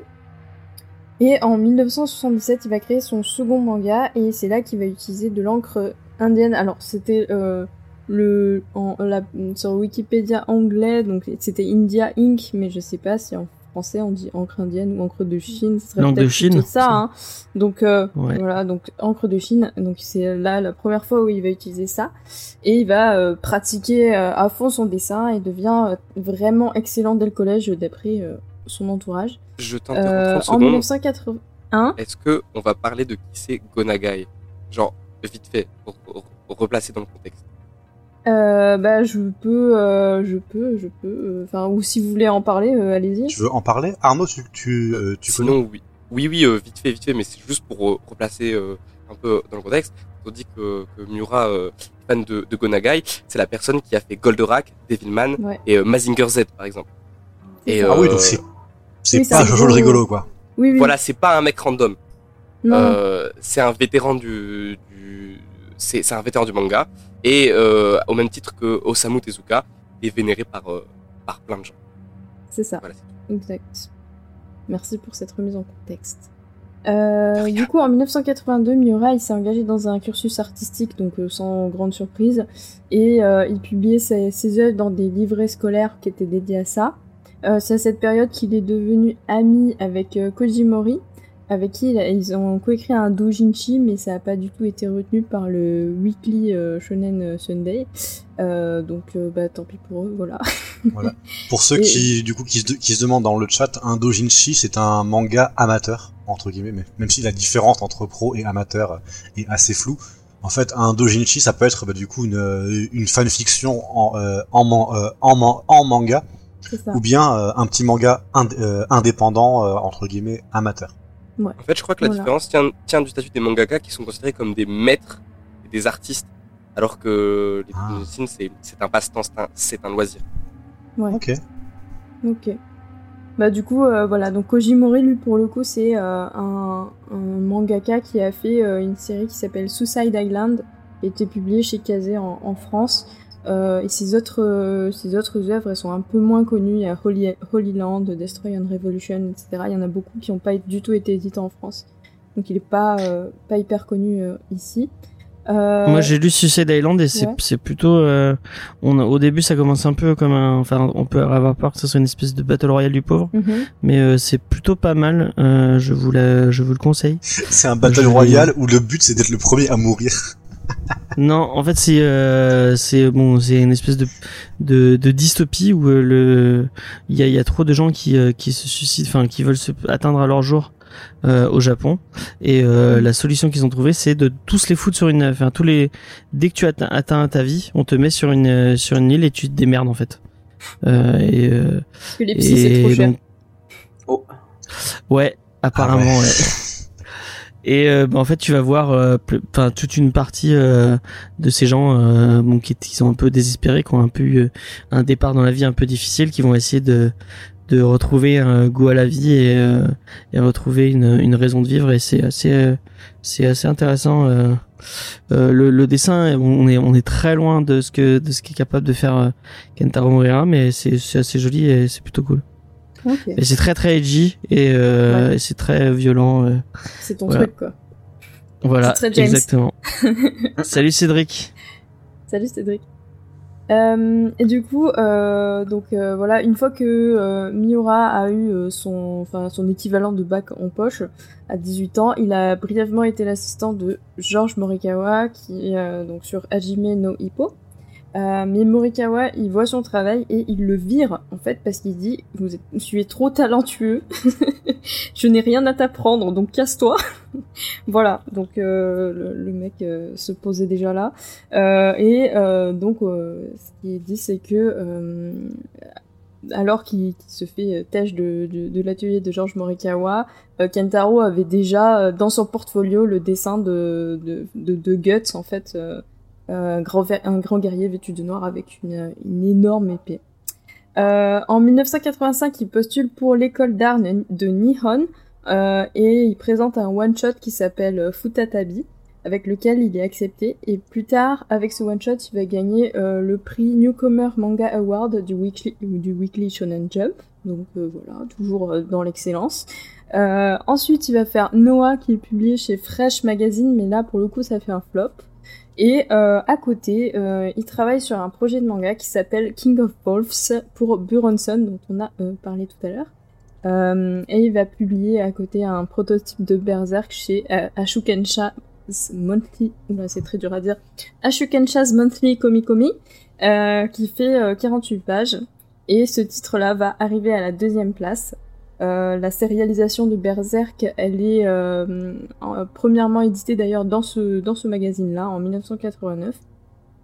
Et euh, Ashukensha's Monthly- Animal House euh, va devenir Young Animal. C'est bon, vous suivez euh, Ensuite, c'est le début de la giga gloire. Berserk rencontre un énorme succès qui ne cesse de Il y a un grandir. petit, euh, Hein si je peux me permettre de te couper, Ouais. il y a deux petits détails qui sont peut-être intéressants. Ouais. C'est que au moment où euh, Young Animal, euh, enfin où euh, le, le, le premier truc que je me je, je m'amuserai pas à répéter parce que je j'arriverai pas à le faire. Euh, donc il est passé de de ce statut-là à Young Animal. En fait, il y avait déjà eu euh, une bonne partie de Berserk qui avait Oui. été publiée euh, et euh, à ce moment-là, ça marchait pas trop et il avait deux il- enfin il a eu deux choix euh, enfin il, il a eu deux il a eu un choix à faire euh, soit on lui demandait de reprendre son manga depuis zéro euh, pour euh, pour les gens Ah qui dé- qui découvriraient euh, Young Animal, soit il avait euh, l'occasion de bosser avec de rebosser avec Gorenson et de je crois d'être son scénariste ou d'être son dessinateur attitré, enfin vraiment un un truc euh, un truc très très un, un, un- un super bon job qui aurait Ouais. pu lui permettre de, de briller et euh, donc euh, là il a eu enfin il a réfléchi Mm. et euh, il a relu euh, euh, Berserk. Mm. Et bon, on en parlera après parce qu'il y a un espèce de gap. Et en fait, le gap, il est à ce moment-là. Ouais, c'est là Euh, qu'il a il fait d'or du coup. C'est ça. Ouais, C'est ça. c'est à ce moment-là qu'il a, qu'il- il s'est dit, mais merde, de quoi je, de, enfin, de quoi- qu'est-ce que je, j'ai- de, de quoi je parle avec mon manga? Et au final, il se rendait compte qu'il a, qu'il allait, qu'il allait vers rien avec, euh, avec le début de Berserk. Et c'est à partir de ce moment-là qu'il a, qu'il a insufflé un peu de sa vie ça. dans Berserk. Euh, et un autre truc qui était peut-être intéressant de, de parler, c'est que tu parlais de Kojimori tout à l'heure. En fait, il avait une relation un peu bizarre avec Kojimori. Euh, je sais pas si t'avais prévu de, de, Euh, le, de le non, spécifier. J'ai pas plus euh, creusé sur leur relation, mais du coup, si tu en sais plus, go. Et ben en fait, euh, à l'époque, euh, c'était quand ils étaient euh, donc puisqu'il était dans un lycée euh, spécialisé, spécialisé dans l'artistique Mm. et il avait euh, il avait une, une bande d'amis, ils étaient cinq amis avec les, avec qui ils avaient vraiment décidé tous les tous les tous les cinq de devenir mangaka. Et en fait, Kojimori c'était un peu euh, le, le, le plus talentueux, le plus cool, le plus euh, euh, et en plus il avait une espèce d'aura. Il, il, il sortait avec plein de filles. Il, était il était bagarreur. Il était et c'était vraiment lui qui tirait. euh, le cool qui kid. tirait ouais voilà c'était le cool kid mais euh, le cool kid qui tirait un peu vers le vers le euh, le, le le truc un peu enfin il il faisait des vols ce genre de conneries il se battait avec plein de monde. Ouais voilà Ok. et euh, donc il avait une relation avec euh, parce que c'était son meilleur ami et il avait vraiment l'impression euh, de vivre un peu sous euh, sous le sous sous le l'ombre de de ce mec Mm. et euh, pendant longtemps il y avait eu un truc de ah, merde euh, il faut vraiment que je me mette à fond sur mon dessin c'est pour ça qu'il à cette époque-là il s'est vraiment fié à, à fond sur son dessin pour pouvoir briller au travers de son dessin parce qu'il se disait si si enfin lui il est tellement cool euh, et euh, il faut que j'ai un rêve qui puisse briller autant que lui. Et c'est euh, il s'est dit je vais briller à travers mon dessin. Et je vais vraiment devenir un, mangaka. Je vais je vais je vais mettre toute ma force dans ce dans ce manga dans ce truc. Si ça ça vous intéresse il y a il y a euh, Paul vous raconte qui a une chaîne YouTube qui qui, qui raconte des trucs enfin qui qui prend un des personnages et qui en qui à qui euh, enfin qui prend des personnages historiques et qui donc qui en raconte les histoires. Et il a fait tout un il a fait tout un épisode sur Kenta- Kentaro Moria qui est vachement intéressant. Et notamment où il remet en en en, euh, en avant ça parce que vous le comprendrez parce que si vous avez lu Berserk et que je vous parle ben, de quelqu'un qui Ça vit un peu sous ça fait écho avec euh, ce qui arrive après à, à, à Guts qui euh, vit euh, sous enfin, on, en, on en parlera après Et du coup chacun de ses chacun de ses potes de fac enfin de ses potes de de lycée et de fac en fait c'est un c'est quelqu'un de qui était euh, dans le enfin après qu'il a quand il, il s'est dit je vais insuffler de ma vie il a pris chacun de, chacun des, des des stéréotypes de ses potes Mm. pour les pour en faire un un des membres de la troupe du faucon après D'accord. Oh, C'est intéressant. stylé. Voilà. Genre, euh, t'es Ouais. dans Berserk quand même. c'est- ouais c'est vrai c'est c'est assez cool J'avoue que si j'étais dans Berserk, euh, ça, ça me rendrait fier. Mais ce n'est plus possible. Pardon. C'était, ça fait, ça fait très très mal. Oui, là, ça, là, ça je fait très très mal au, J'ai j'ai eu mal en le disant. au creux du ventre là. Ouais. Euh, non, mais euh, c'est pas vrai, ça, ça n'existe pas, ça, ça ne s'est jamais passé. Euh, du coup, euh, donc Berserk euh, rencontre un énorme succès après donc euh, la publication de, de l'âge d'or, la, la refonte en Young Animal, tout ça. Et Berserk aussi commence à être adapté en animé et en jeu vidéo, donc c'est pas forcément les meilleures adaptations du monde, n'est-ce pas? Mais mais elles existent. Il y a eu plusieurs animés d'ailleurs, je vous laisse regarder si vous avez envie. Tous les animés, jusqu'à très récemment, adaptaient que l'âge d'or, hein, si je dis pas de bêtises. C'est-à-dire Ouais, l'arc, sauf le, le premier dernier, arc là, de ouais. Animal. C'est ça. le premier ça va enfin, moi j'aimais bien le premier le pro le tout premier animé tout bon premier, il est On fera un point dessus euh, un, euh, à un moment dans, euh, dans l'émission, si vous voulez. Oui, on pourra. ouais ouais ouais il y a moyen ouais Euh, et du coup, euh, Miura en 2002 gagne le prix Osamu Tezuka de l'excellence. Euh, mais à partir de 2006, le rythme commence à se faire beaucoup plus erratique. Euh, des fois, ça, il arrive à, à publier de manière très régulière, et puis d'un coup, il y a des grosses pauses de plusieurs mois, etc. Donc ça commence à être compliqué. Euh, et en 2018, Berserk faisait euh, 40 tomes au Japon. Euh, et en mai euh, 2021, on, com- on comptait euh, plus de 50 millions de copies vendues à travers le monde, ce qui l'élève au titre de euh, manga le plus vendu de tous les temps, ce qui est quand même hyper badass. Ah ouais. Euh, et à côté de ça, euh, Miura, en 2013, il a publié un one-shot qui s'appelle Giganto Maxima, Et en 2019, une série courte nommée Duranke. Euh, C'est voilà. Gigantomachia. Hein? C'est Gi- c'est Gigantomachia. C'est euh, Ah. c'est la, la, la data, enfin c'est une version de la de la gigantomachie. Euh, Ok, de- alors pourquoi de, de mythologie. Maxima? C'était une traduction euh, probablement nulle. Je sais pas. Après peut-être euh, que je dis des bêtises. Hein. Si d'autres l'ont lu ici, moi je l'ai dans ma dans ma biblio, je peux je peux les regarder. Bah attends, je regarde. Hop. Voilà, parce que du coup ça Ouais, traite de effectivement, Il y a- il y, a eu euh, un truc de, je sais pas, un, tr- un T9 ou je ne sais quoi qui s'est glissé dans Ça arrive, truc. ça arrive. Euh, merci de la reprécision. Il y a un Euh, roman aussi, je crois, euh, sur un autre personnage de l'univers, si j'ai pas de bêtises. Hein? Qui est écrit par Kent- Il y a un par roman, oui, Kentaro effectivement. Je sais pas s'il est écrit par Ouais. Kentaro Miura, par contre. Mais je sais plus. Euh, Y a pas Polo Si, je... Ah, je sais plus. Euh, Parce que à un je l'ai moment, il a, tout à fait, l'heure et- il a fait une collaboration avec euh, Buronson. Et, euh, et voilà. Bon, en tout cas, je sais que c'est dispo chez Easter Egg, 11 rue des Sœurs Noires, Si, à si, apparemment. C'est le scénariste de, Ken- hein. c'est le scénariste de Ken. Ok, ok. Euh, C'est pas que le scénariste, Dragons, c'est le- Ah non, il a été aidé par... Euh... Non, en fait, le roman a été écrit par Makoto Fukami, mais c'est d'après l'œuvre du coup de Oui. Mura. Donc euh, donc c'est bon, euh, du coup. c'est- Il a chapeauté le truc, mais ok. Voilà, euh, qu'est-ce que je disais? Ah oui, et par rapport à ses influences, du coup, euh, on peut citer euh, Ginsaga, euh, Buronson, voilà, Gonagai dont on a parlé, Hieronymus Bosch, euh, qui est absolument fabuleux, euh, allez regarder ses œuvres, Gustave Doré évidemment, puisque euh, voilà, il y a petit côté euh, gravure, euh, etc. Ah oui. Hellraiser, oh là là, quelle surprise Euh, Je vous renvoie à l'épisode qu'on a fait sur Hellraiser avec Al 236. Euh, et euh, Les trucs vertigineux. Je suis Ouais. toujours jaloux de votre épisode. ah Vraiment. ouais, c'était c'était chouette. et euh, aussi, il est inspiré par les shoujo, ce qui est quand même hyper cool. Je trouve de de pas se cloisonner comme ça, et Mhm. c'est c'est quand même cool. Euh, et euh, il a à son tour, bien sûr, influencé de nombreuses œuvres, notamment Oh là dans là. les jeux vidéo. Hein. On pense à Cloud dans euh, FF7 ou euh, Dante dans les Devil May Cry. Ah bah, sur- Dark Souls. surtout Et from, dans les f- Dark ouais, from Software. bien Ah sûr. ouais, il y a euh, énormément de ça, monstres de personnages. C'est clair que les Dark Souls, euh, voilà, si vous voulez retrouver Mais je crois un Dark univers euh, similaire, euh, allez-y quoi. Dans Dark Souls, je crois qu'on peut récupérer euh, tout, tout, tout le Il y a matos. tout son set, hein, ouais. Oui, il me il semble. y a tout son set à un moment ou à un autre. ouais. C'est- Même une sorcière qui est vraiment inspirée de la, de la sorcière qu'on a dans, dans, dans Berserk et tout. Trop bien. Mais en vrai, c'est ça, enfin, Miura a tellement été une influence colossale pour la dark fantasy ou pour euh, Oui, ce qu'on peut appeler communément la dark fantasy que genre tous ceux qui l'ont lu euh, s'inspirent de lui quoi. carrément. Là, Il voilà. s'inspire aussi beaucoup du, de, de films. Parce que si, si tu Oui, regardes bien, il y a plein de, il y a plein de, euh, je, mince, je me souviens plus du nom du réalisateur euh, qui était. bah, dans Terminator, euh, il y a, Oui, il y a Sam, il y avait Conan, un euh, réalisateur en particulier. Euh...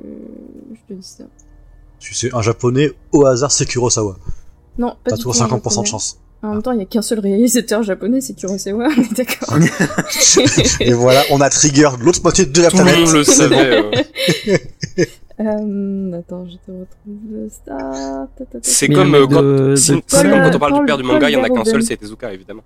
Ouais, mec oui, euh, Starship Troopers, euh, les euh, les Robocop aussi. Robocop, Ça, c'est ouais, trop bien. Total Recall, tout ça. ta ta ta ta ta.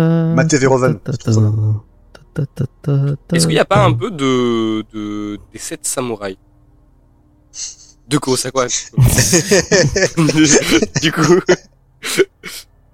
Est-ce qu'il n'y a pas un peu des, des sept samouraïs dans toute la culture occidentale et orientale? Euh, c'est une bonne question. Vous avez 4 heures. C'est comme. euh, Est-ce que c'est une référence à Jojo Oui, c'est une référence à Jojo. C'est une C'est référence toujours à une référence à Jojo. On en revient toujours à Jojo finalement. Et Eh oui, tout à fait. Et c'est la deuxième fois qu'on le cite euh, aujourd'hui. Ouais. Mais euh, je pense qu'on peut le citer 10 fois par, euh, par émission, ce sera toujours juste. Facile. Et le meilleur Jojo, c'est Joseph Joestar. Il n'y a pas de débat. Euh, c'est Il fini. y a plein voilà. de débats sur Jojo. Alors, on fera peut-être un épisode sur Jojo à un moment. Pour exorciser le il truc. Où chacun fait Il une mini-review sur Un un, arc. euh, une partie de, de Jojo. Ah, putain, je fais, je fais Battle Tendency euh, direct. C'est la, Ah me- la meilleure partie. Bah, du coup, moi, j'ai terminé si vous voulez euh, commencer à Ok. appliquer le. C'est Arnaud, je crois, qui s'il voulait. Bah, en vrai, par rapport à la vie de Murat, du coup, on peut faire un petit, un petit point du coup sur son décès. Euh, Ou du coup, c'est- Non, elle Tu sais, n'existe ça pas. faisait. De quoi? De quoi? Le, Ouais, le non, quoi de ça fait mal, mais c'est ça, ouais. Non, c'est ça. Mais en fait, vraiment, c'est bah, il est, il est décédé d'une ma- maladie car- euh, cardiaque, C'est ça. qui, euh, bah, du coup, est euh, un problème récurrent dans, euh, dans le, chez les mangaka. Oui, à cause Il y a de la énormément de, par, de problèmes euh, de santé.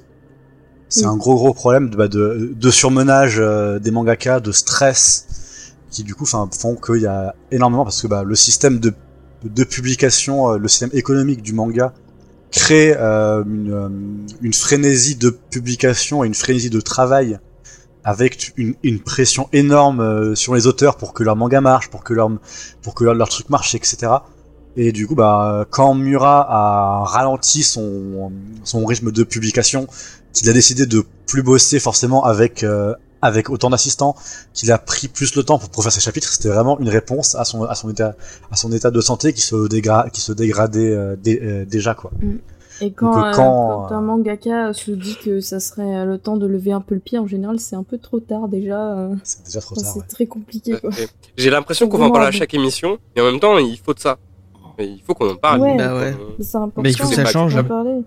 Il faut que ça change, il faut que ça change. Ça parce que voilà, enfin notre notre, notre consommation est euh, alors c'est pas c'est pas la faute euh, que du consommateur hein, parce que c'est aussi euh, Ah bah non. la, non. euh, la- Mais si c'est ta faute, Judas, c'est à cause de toi qu'il est mort. Oh C'est bon, C'est parce je que tu aimais trop la pas Dark ce soir. Fantasy, Judas. et voilà c'est fini pour le sommeil cette semaine. J'ai passé mes nuits à me, à me rouler en boule. Non voilà non voilà parce que voilà enfin là comment dire la le, la, la production euh, crée la consommation aussi hein. Il faut pas se il faut pas se leurrer. Voilà enfin c'est tout le système euh, économique euh, du manga qui bah, est très destructeur pour les corps et très destructeur pour les pour le pour les pour les santé mentale euh, des créateurs hein. Tout à fait. Il est quand même bon de noter que c'est en train de changer, surtout dans le monde de l'animation, tous les studios Mm. d'animation. Ouais. Ça se voit beaucoup, par exemple, euh, avec euh, les séries populaires euh, actuelles, notamment les shonen, comme My Hero Academia ou, euh, ou Jujutsu Kaisen, qui, au lieu euh, d'avoir un rythme de parution euh, qu'on va appeler de de Toei Animation de Toei Animation, de fleuve. Euh, c'est parce qu'on parle d'animé fleuve avec un épisode de chaque semaine et qu'il y a beaucoup d'épisodes. Euh, là, euh, c'est un rythme par saison, ce qui, un, euh, euh, facilite le travail des, de- du studio d'animation, qui peut se concentrer euh, une année sur à faire un produit de qualité et après, c'est bon, on le sort et c'est fini, c'est tranquille, pas besoin de se rusher toutes les semaines à, à finir l'épisode euh, euh, 4 heures avant la diffusion et également sur les mangaka puisque euh, avant les éditeurs leur mettaient la pression pour accélérer euh, les, la, la prépublication euh, du manga parce que l'animé est en train de rattraper donc Mm. euh, il faut se dépêcher parce qu'il faut qu'il y ait du- encore plus de matériaux à adapter maintenant que c'est plus le cas c'est- c'est quand même plus facile et, et on et on soutient ça. Et Arnaud, tu vas garder la parole puisque tu vas nous présenter Berserk si je dis pas de bêtises. tout à fait Euh, j'ai été désigné euh, donc on l'a envoyé au casse-pipe hein, ouais. Mais en Berserk même temps, il y a conseil, c'est personne. prononcé. Normalement, vous devriez vous dire, ah moi, qu'est-ce que je peux apporter à l'émission plutôt que ce soit moi qui aille vous chercher par la peau du cul pour savoir ce que vous allez faire. Voilà. Je, je règle mes comptes en direct. en direct voilà, devant euh, devant public on ne peut pas se défiler à base de oh, mais c'est pas vrai. Oh, mais c'est pas vrai. Voilà, je l'ai fait quand même. euh. non mais voilà, après Berserk c'est tellement colossal c'est un sujet euh, c'est vrai que c'est vrai que c'est impressionnant quoi c'est c'est impressionnant. D'ailleurs, euh, bah bon courage Allez, Eh moi je, je te laisse euh. Et dans en la plus, on a désigné la, on a désigné la seule personne qui avait pas lu en entier, en entier mon manga, donc. euh, Non, on on mis- euh, je mets un, un erratum euh, par rapport à. En fait, je pensais l'avoir terminé, mais pas du tout. Euh, en le relisant euh, du coup pour l'émission, je me suis rendu compte que je m'étais pas du tout arrêté euh, à la fin. Donc euh, finalement, euh, finalement, euh, on est deux dans dans le même bateau. Voilà. Ah, D'accord. Elle s'est arrêtée à l'âge d'or. à l'âge d'or. et- Non, même pas. C'était fini euh, après l'éclipse. Après, mais, Non, mais genre je croyais 2, quoi. que j'étais allée jusqu'au bout en fait, mais euh, je sais pas. C'était en 2016 et euh, je sais pas ce que ce qui m'a pris. Je me suis arrêtée d'un coup et voilà. Ça arrive, ça arrive même au meilleur. Voilà, exact. Surtout moi qui n'ai jamais lu Berserk jusqu'à maintenant. Et j'ai commencé la semaine dernière. Donc, euh, Berserk, euh, c'est un manga euh, évidemment écrit par Kent et dessiné par Kentaro Miura. Euh, il a commencé sa prépublication en 1989 euh, et aujourd'hui comporte 40 volumes chez Glénat. Euh, on l'a dit tout à l'heure, édité chez Young Animal. Berserk, c'est un, manga qui raconte l'histoire de, Guts, de euh, un, mercenaire a été marqué euh, littéralement. Euh. Euh, il a été sacrifié. on l'a donné en sacrifice pour, à des démons pour pouvoir obtenir un pouvoir plus puissant. Et ce, le manga nous raconte l'épopée, hein, le voyage épique de, ce héros pour se pour euh, se venger et apaiser sa haine. Est-ce que tu as précisé du coup ce que sa marque maudite euh, faisait? Je n'ai pas précisé ce que sa marque maudite faisait. Euh, il se trouve que Guts est un. Est-ce que je vais appeler un chasseur de démons, même s'il ne se, se présente pas comme ceci, au premier abord. Et il a l'inconvénient, on va dire, de devenir plus faible à l'approche euh, des démons. Et plus ils sont puissants, et plus il devient faible. Pas très pratique, pas très pratique ça. Ouais. ouais, ouais. Effectivement. Euh, Euh. J'ai actuellement lu, euh, je vais vous dire ça tout de suite, euh, les, les, les, les, les, les, les, les, les chapitres, les, donc les premiers chapitres, euh, ceux du préquel, enfin ceux du, la première version, et j'en suis actuellement au quatrième volume, donc euh, j'ai, je, je suis à peu près à la fin de l'âge d'or, euh, moitié, moitié. Ok. Ouf, ouais, pas encore. Ah, c'est ce que j'ai- ah, c'est ce que j'expliquais. Euh... C'est ce que je disais C'est ce du que coup, euh, j'expliquais ce fait que Ouais. j'ai pas tout lu encore. ok, d'accord. C'est ce que j'expliquais tout à l'heure euh, par rapport. Au... En fait, il y a, y a tout un espèce de premier arc où on découvre, on découvre le personnage de Guts, euh, donc euh, qui est ce- cette espèce de chevalier euh, euh, habillé tout en noir, euh, qui se qui se bat contre des gros monstres. On l'appelle euh, gé- euh, généralement le chevalier noir, euh, d'ailleurs. Effectivement. Black Swordsman, effectivement. exactement. Enfin, le, donc, pardon, Dans la, dans, la, dans la traduction anglaise, mais dans la, dans la traduction française, il me semble que c'est le chevalier noir. C'est le Euh, chevalier ça noir. dépend. euh, moi, j'ai pas mal Ah oui lu Épéiste Noir là ces derniers temps. Donc euh, j'imagine que ça dépend des trados. Euh, Après, moi, j'ai pas forcément lu. euh, Enfin, j'ai lu celle de la version du tonton, donc euh, voilà. Ouais. Mais, euh, Non. Effectivement, se, il, il se balade avec. euh, ben, Vas-y, vas-y, Toutes ces traductions Non, mais- différentes. Ouais, c'était bien. En anglais, il- ça revient toujours, genre son surnom euh, après l'éclipse, c'est Black Swordman, Black Swordman. Ça Mm. revient toujours, Mm. euh, que ce soit euh, la religion, que ce soit les hérétiques, n'importe qui. euh. D'accord. Euh, Il se balade avec un un gros avec morceau. une épée géante. Euh, L'auteur elle m'a précisé que euh, ça c'est utilisé comme une épée, mais ça ne ressemble en rien en une épée. On dirait plus un, un gros morceau de métal euh, avec une poignée et, et même pas de tranchant en fait. C'est juste que c'est tellement Mm. lourd que ça découpe des trucs. Voilà. C'est une petite mimique qui revient souvent. Oui, ils aiment bien. Et donc, on le voit, ce... ce- son, propre, de son propre design. Épée qui s'appelle la tueuse de démons, je- ou la tueuse de dragon Non, c'est Dragon Slayer, ouais. Dragon Slayer. Ok. C'est pas souvent dit ça dans le dans le manga. Euh, Peut-être pas dans le... Dans le manga, dans le manga en fait, c'est plus, euh, enfin, ça a été dit une fois. Genre, D'accord. il y a un mec qui, genre le forgeron, il fait ah Ouais, c'est Dragon forgeron. Slayer, je le laisse dans mon fond. Puis Oui. après tous les autres ils font ah c'est cette épée. Ah Oui, c'est ça. oh. Voilà. Puis après, ils se la prennent dans la tronche, donc ils ont ils ont un peu plus de mal. Non, pour- non, c'est c'est des gens du côté du héros, euh, enfin, tu sais, ce genre euh, les fées ou des choses comme ça, qui, qui, qui ont une connaissance du monde beaucoup plus poussée que n'importe qui, Ah, mais qui ne disent rien. Voilà.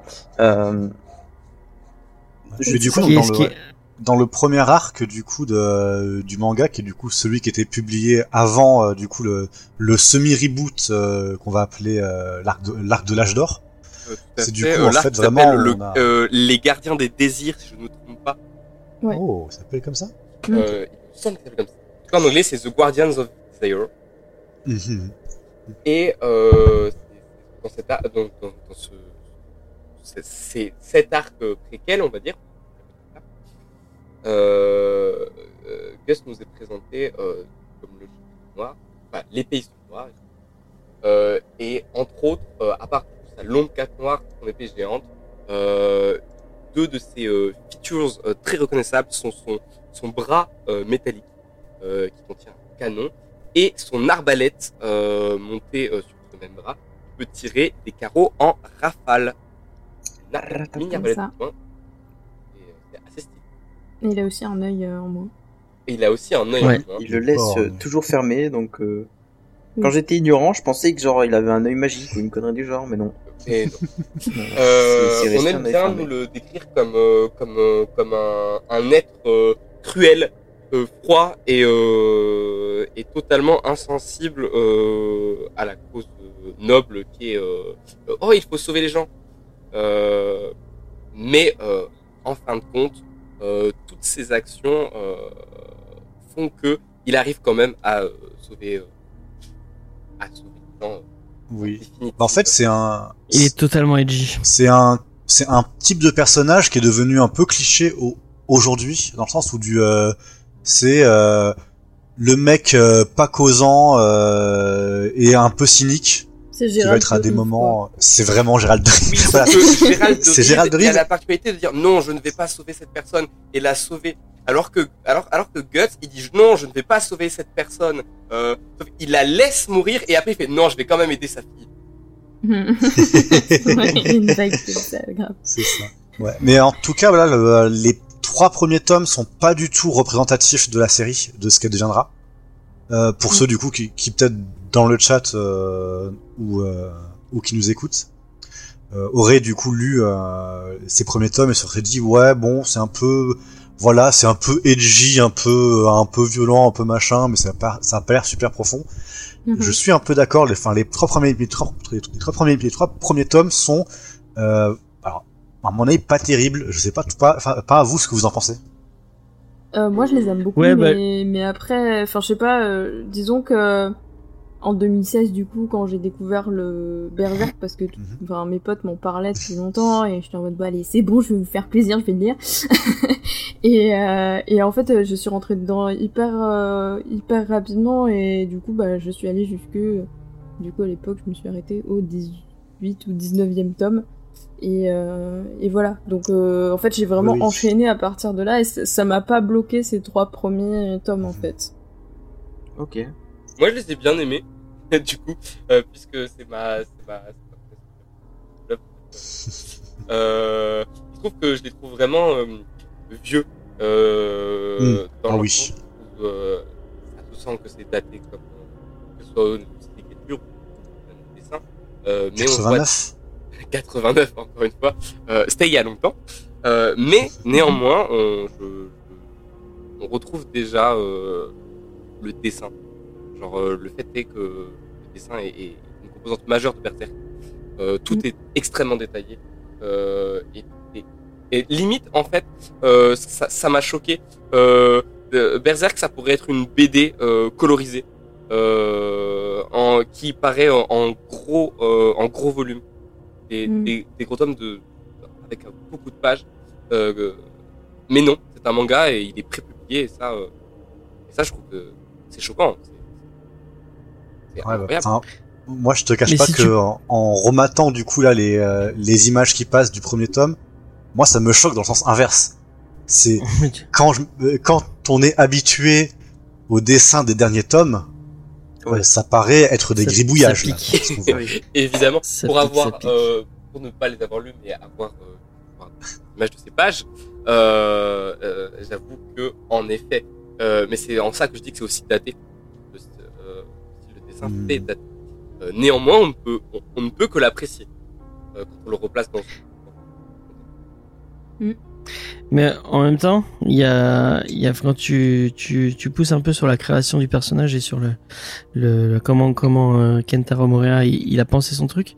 Tu, au début, il disait qu'il avait que il avait que l'idée quoi. Euh, un peu comme euh, il essayait de, de faire euh, de faire ce que Goranson avait fait avec Kenshiro avec un, un- vraiment un, un, truc euh, un mais un truc marquant qui euh, qui marque les esprits avec ah c'est le héros euh, euh, vraiment avec euh, les, les- il a pensé à l'idée du, du du personnage avant de penser à ce que à, à ce que voulait ce personnage. Et euh, ça se sent un peu au au, euh, au, au début de cet homme tu sais enfin il il va vers quelque part tu sens qu'il y a un univers qui est pensé qui a qui a il a vraiment tout un univers de fantasy et qu'il a vraiment pensé à son personnage mais on sent Enfin, mo- moi, je, ce qui me pose problème avec ces débuts de tomes, c'est que tu sais pas trop vers quoi il va, quoi. Tu, enfin, tu te dis, euh, C'est vrai Ouais, d'accord, il va- beaucoup. euh, euh, euh, quand j'ai commencé, je me, je me sentais un peu perdu, euh, dans le sens où j'avais l'impression d'avoir euh, pris une histoire en cours de route euh, et qu'on allait rien m'expliquer du tout. Et, euh, et c'est ce qui est bien avec, euh, avec, euh, du coup, euh, le, le, enfin, l'espèce de flashback, donc le, euh, L'âge d'or.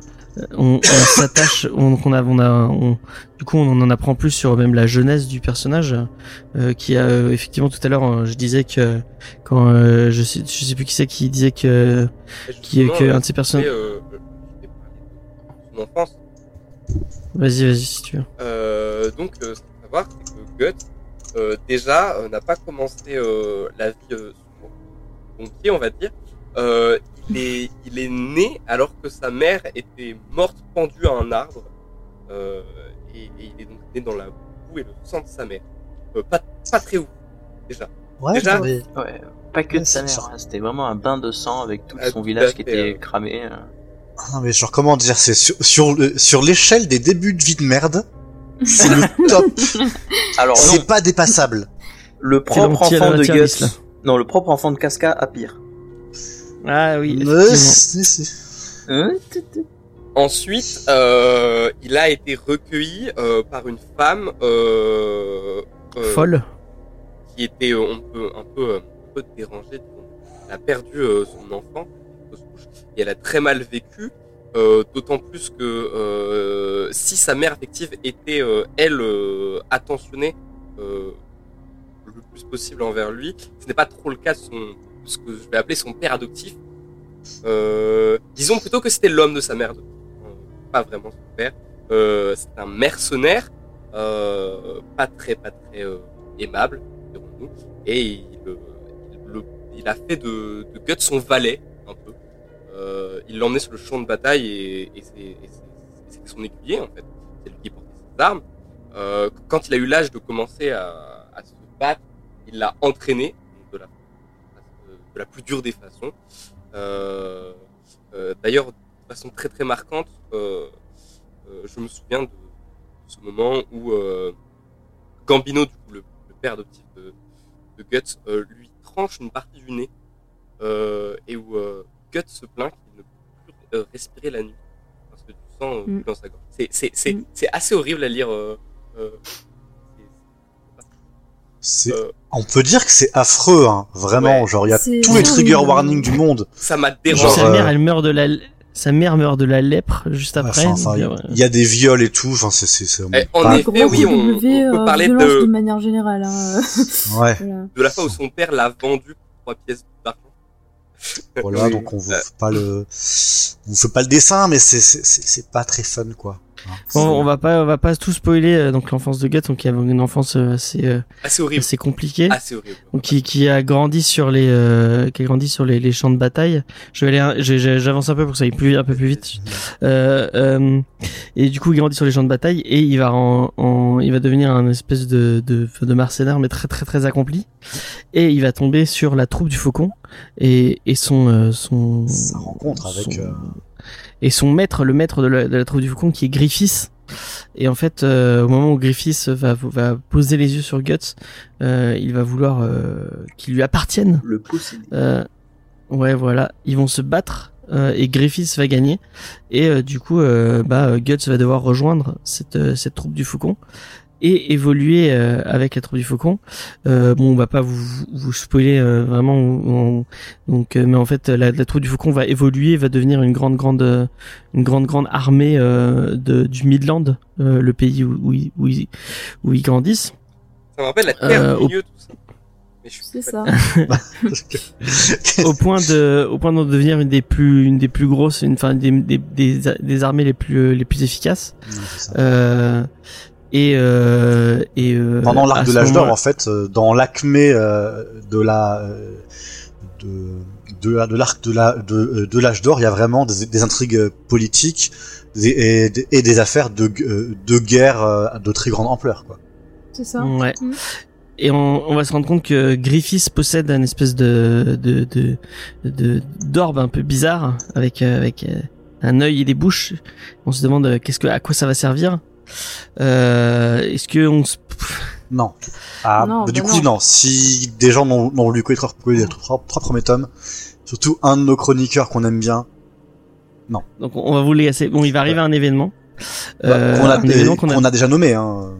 Qu'on a qui s'appelle l'éclipse euh, qu'on a déjà qu'on a déjà nommé donc on vous explique pas un peu ce qui va se passer mais bon euh, en gros euh, il y a une bonne partie euh, euh, de la troupe du faucon qui, pas qui censé va dire ça. Euh, Ouais, bah, non, mais non, mais du coup, ça va mener à euh, au début du, au début du, enfin, ça rejoint après le début du, euh, Voilà. du manga. C'est En l'é- gros, de c'est comment- l'éclipse qui va- comment, euh, Qui va créer Guts. Guts va en arriver là. Le chevalier dire que noir.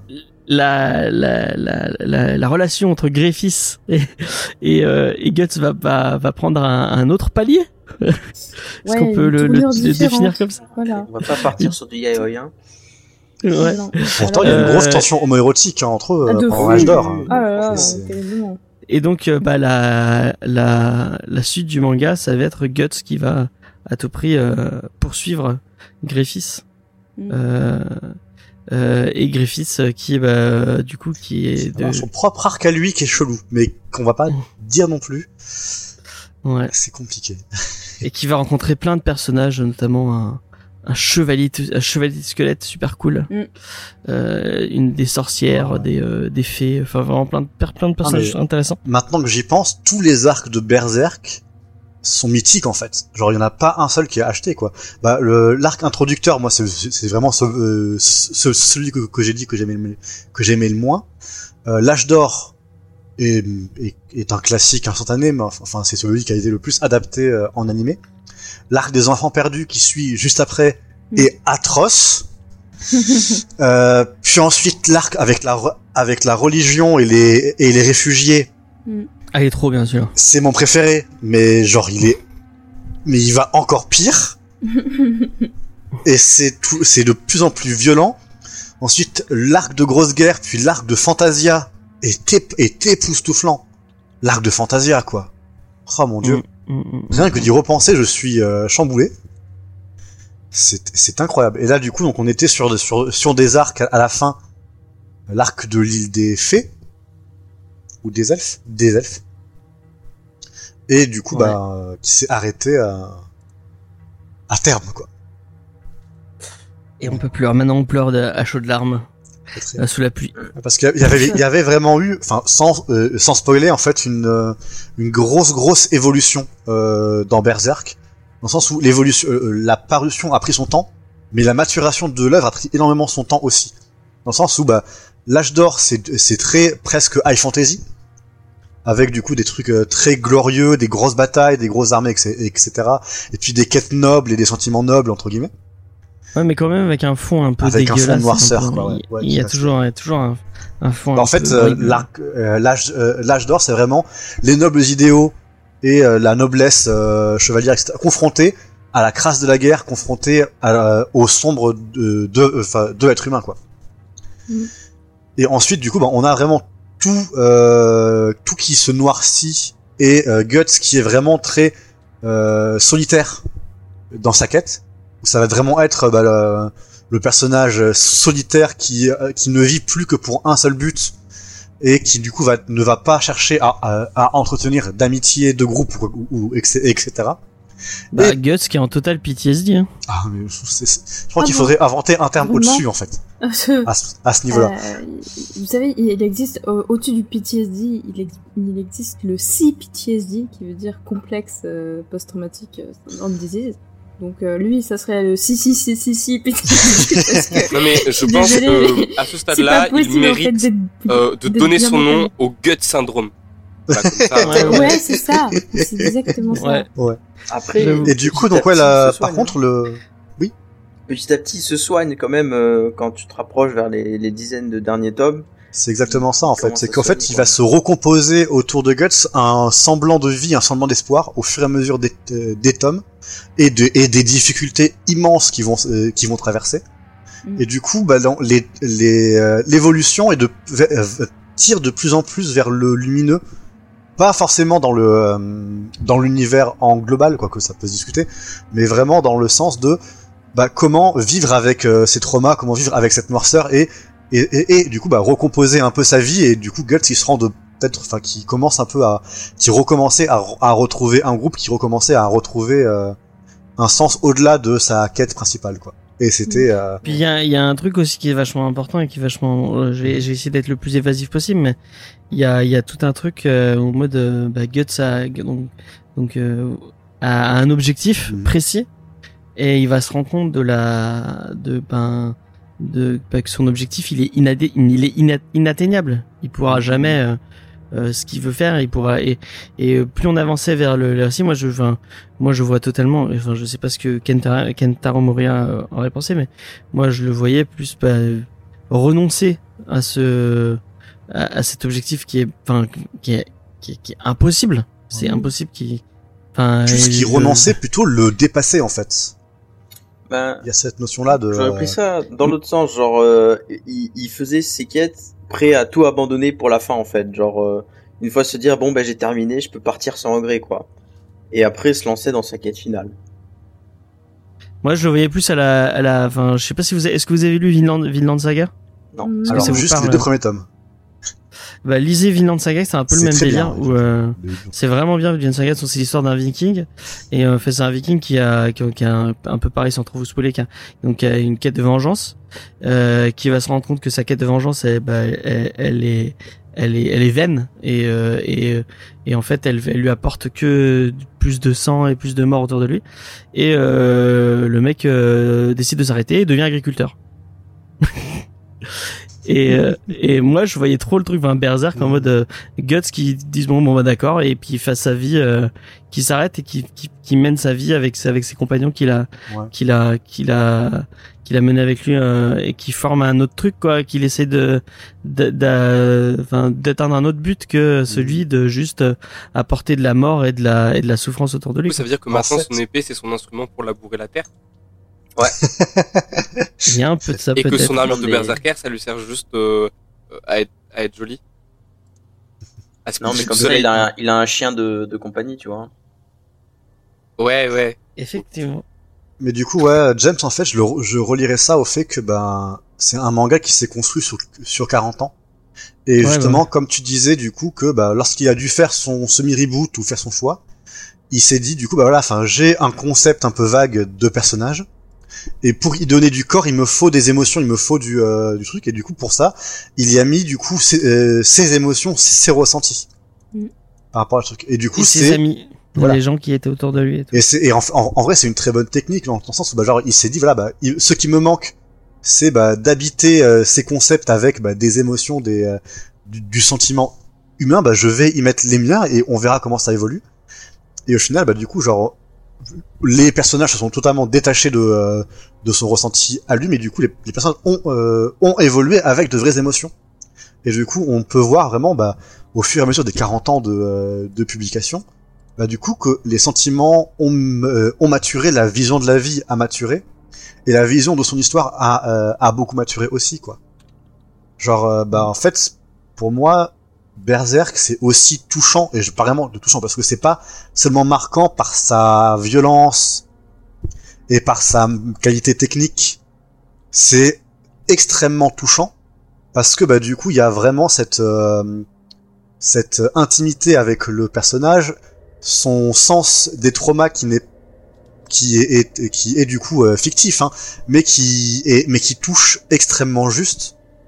Et même du coup, enfin, dans son euh, dans sa continuité euh, de l'histoire, euh, Guts c'est un personnage pour lequel j'ai énormément euh, euh, d'empathie, malgré bah, son son inexpressivité la plupart du temps. Mm.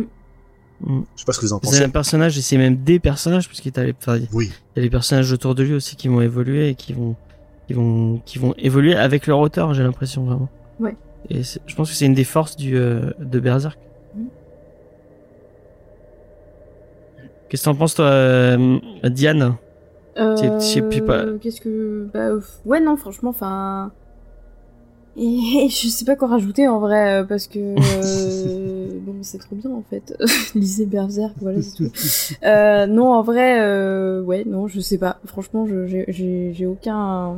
Aucune répartie sur ce coup. Voilà. Euh, Et toi qui as une qui a un, un, un attrait un peu particulier euh, avec euh, les persos féminins, ouais, euh, je trouve que c'est une des une, une- peut-être une des forces de, de la suite du manga, c'est que bon, au début euh, il y a Casca, bon Casca qui est qui est enfin qui qui est peut la meilleure. hein. Franchement. euh, Ah ouais? J'adore Casca euh, dans l'âge d'or, euh, elle est incroyable. Enfin, je sais pas, moi je l'aime beaucoup. euh, C'est vraiment une, une femme que. Bah, justement, j'étais contente de lire un manga avec, euh, avec euh, Casca euh, à l'époque, en 2016. euh, ouais, j'étais en mode Ah Ah, voilà, là, il y a quelqu'un qui me parle et tout. Et. Euh, mais, euh, mais bon, apparemment, c'est pas, ton- c'est pas ton cas, James, mais. Ah ouais, enfin je sais pas, je sais pas, euh, je trouve que la la petite enfin bah, parce qu'après il y a d'autres personnages euh, qui vont entourer Guts, je trouve que les les les personnages qui arrivent après sans mais les trop les personnages qui détailler arrivent euh, après sont, je, sont fantastiques aussi. Enfin, franchement. Ouais. euh, je les trouve plus intéressantes que Casca pour le coup. euh. ok. En vrai, ouais, Ca- non, Casca, j'ai vu quelques critiques en fait à son encontre de euh, du stéréotype de la femme qui, à partir du moment où elle couche, elle devient moins fort au au, combat. Oui. Il y a de ça, Ouais, ouais, malheureusement. clairement, mais euh, à la base, avant euh, ce qui Mhm. se passe avec, euh, avec Guts, euh, elle est juste euh, trop trop badass et trop cool et, et ça parle de règles d'ailleurs, je me souviens, enfin il y a un moment où elle évoque Ouais. euh, ces règles et tout et genre j'étais en mode What? Genre dans un manga euh, qui date des années 80, ça me parle de règles et tout, enfin bref. Et euh, c'était chouette et euh, non franchement c'est un, c'est un, un personnage que j'aimais beaucoup et que Bonne vie Xav. Enfin, que j'aime beaucoup et euh, et voilà bon après il y a un avant et un après mais euh, mais bon et euh, et pour les autres Et personnages moi j'aime bien les persos de l'espèce de noble là qui donc qui est très euh, ouais. qui est très très religieuse, qui est très elle, elle fanatique. est, elle est incroyable aussi elle, elle est enfin moi j'ai beaucoup de justement j'y pensais cet après où je me disais j'ai beaucoup d'affection pour elle mais en même temps elle me dégoûte un peu. Et, et donc je suis un peu en mode ah je ne sais pas. Après, mais mais elle est chouette quoi elle est vraiment euh, vraiment euh, euh, enfin ouais la profondeur du personnage est, absolument euh, fantastique et, ça vaut pour euh, la plupart des personnages principaux hein euh, clairement euh, euh, il n'y a pas de personnage que je déteste particulièrement parce que je le trouve absolument euh, inutile ou quoi euh, ils ont tous quelque chose quoi. Même Puck. Même Puck Même Puck au final. Parce qu'au final, euh, au lieu de juste être une mascotte qui insulte Guts à longueur de journée, il est devenu le, le, on, on va dire le Deadpool parce qu'il brise toujours le troisième mur. ouais Ouais, c'est vrai. Euh, de temps en temps, genre euh, petite référence, il fait hop, euh, tome 21, il y a la référence qui vient d'être citée. hein. Ouais. Et à un moment là euh, aussi, euh, bah, justement euh, vers la fin du, du truc des hérétiques et des religieux, euh, il y a un personnage qui dit ah et qui se pose une question et qui fait enfin je ne sais pas, je ne suis pas le personnage principal. genre j'étais là, ok, genre ça vient vraiment au milieu de nulle part. euh, Enfin c'est très bien placé parce que du coup c'est la fin d'un arc très très tendu. où On est là au décor et euh, et du coup c'est c'est vraiment le moment où tout le monde se détend et fait ah c'est un peu fini. Euh, on va se calmer un petit peu. Et, euh, et du coup, c'est c'est très bien placé. euh, Et justement, on s'attend pas forcément à ce qu'il y ait de l'humour dans, dans ce manga-là, parce que c'est pas du tout le principe. Mais euh, mais il y a, il y a Ça quand permet même de relâcher un petit peu on peut parce que franchement, respirer besoin. et on peut Ah faire ouais. ok, très bien. Et, euh, Je crois que j'ai trouvé euh, le sujet de notre débat euh, qui pourrait être euh, après. euh, je sais pas si vous avez encore des trucs à dire, mais euh, Euh, Bah, en vrai, moi, par rapport au personnage féminin, Ouais. Euh, je crois que mon mini arc entre guillemets euh, préféré, c'est un arc où il y a que des personnages féminins, qui est du coup euh, le camp de réfugiés. Je vais pas en dire plus. mais Mm, du coup, genre mm, un mm. camp de C'est vrai, réfugiés il, était, il était ultra cool. où on Bah, a des euh, personnages fé- euh, fé- euh, fé- féminins en fait et au-delà de ça Ouais. même encore aujourd'hui je, je sais en fait vraiment une masterclass de comment construire une tension Ouais. au fur et à mesure du coup t'as du coup enfin je vais je vais vraiment essa- essayer de pas spoiler du tout Mm. mais du coup on est dans un camp de réfugiés euh, qui fuit euh, la guerre et on va suivre du coup plusieurs euh, plusieurs femmes du coup qui sont là bah, sans, euh, sans mari ou quoi que ce soit et qui vont et qui ont du coup bah, tous euh, toutes trouvé euh, protection un peu un petit cercle au, au sein d'une euh, enfin d'un d'un petit euh, groupement autour d'une autour d'une mère maquerelle si on peut dire ça euh, comme Mm. ça et qui du coup enfin s'entraide etc etc et on va avoir du coup du, du point de vue de ces camps là on va suivre un petit peu la la montée euh, des fanatismes euh, dans les camps dans les dans les euh, dans les dans les dans les environnements autour et en parallèle par quelques touches on a du coup euh, l'introduction de, de peut-être un groupe euh, qui serait pas fan, enfin, qui serait pas du coup de, de, de la religion, qui serait un petit peu autour, qui ferait des trucs, euh, qui, qui offrirait du coup une euh, une liberté différente à côté, etc. Jusqu'à ce que du coup on euh, on entende un peu plus parler de, ce- de cette secte et qu'on y suive un personnage qui va s'y rendre très très euh, progressivement Ah oui. Ah oui. et pour moi vraiment enfin la scène de la révélation de euh, de euh, de la secte c'est la scène qui m'a le plus marqué de je crois toute ma vie de lecteur Sérieux? Ah ouais. sans Tu déconner attendais pas? Pour non mais si justement en fait. Mais c'est comment dire c'est une euh, tu sens le truc arriver t'es en mode là non. Non vas-y non. Non fais pas ça. Non qu'est-ce qui va se passer? Oh non mais je, je tu, tu, tu le sens venir et du coup t'as cette appréhension qui grandit. T'es en mode là c'est ah! Et tu le sens venir et tu comprends pourquoi est-ce que ça va se passer. T'es en mode là ah! Hein? tu t'approches et puis la scène qui arrive et c'est encore pire. Mm. et t'arrives là et tu, tu tu prends une claque. Puis deux puis trois tu es enchaîné au sol et juste genre euh, la scène c'est fini. C'est ce mini arc c'est fini.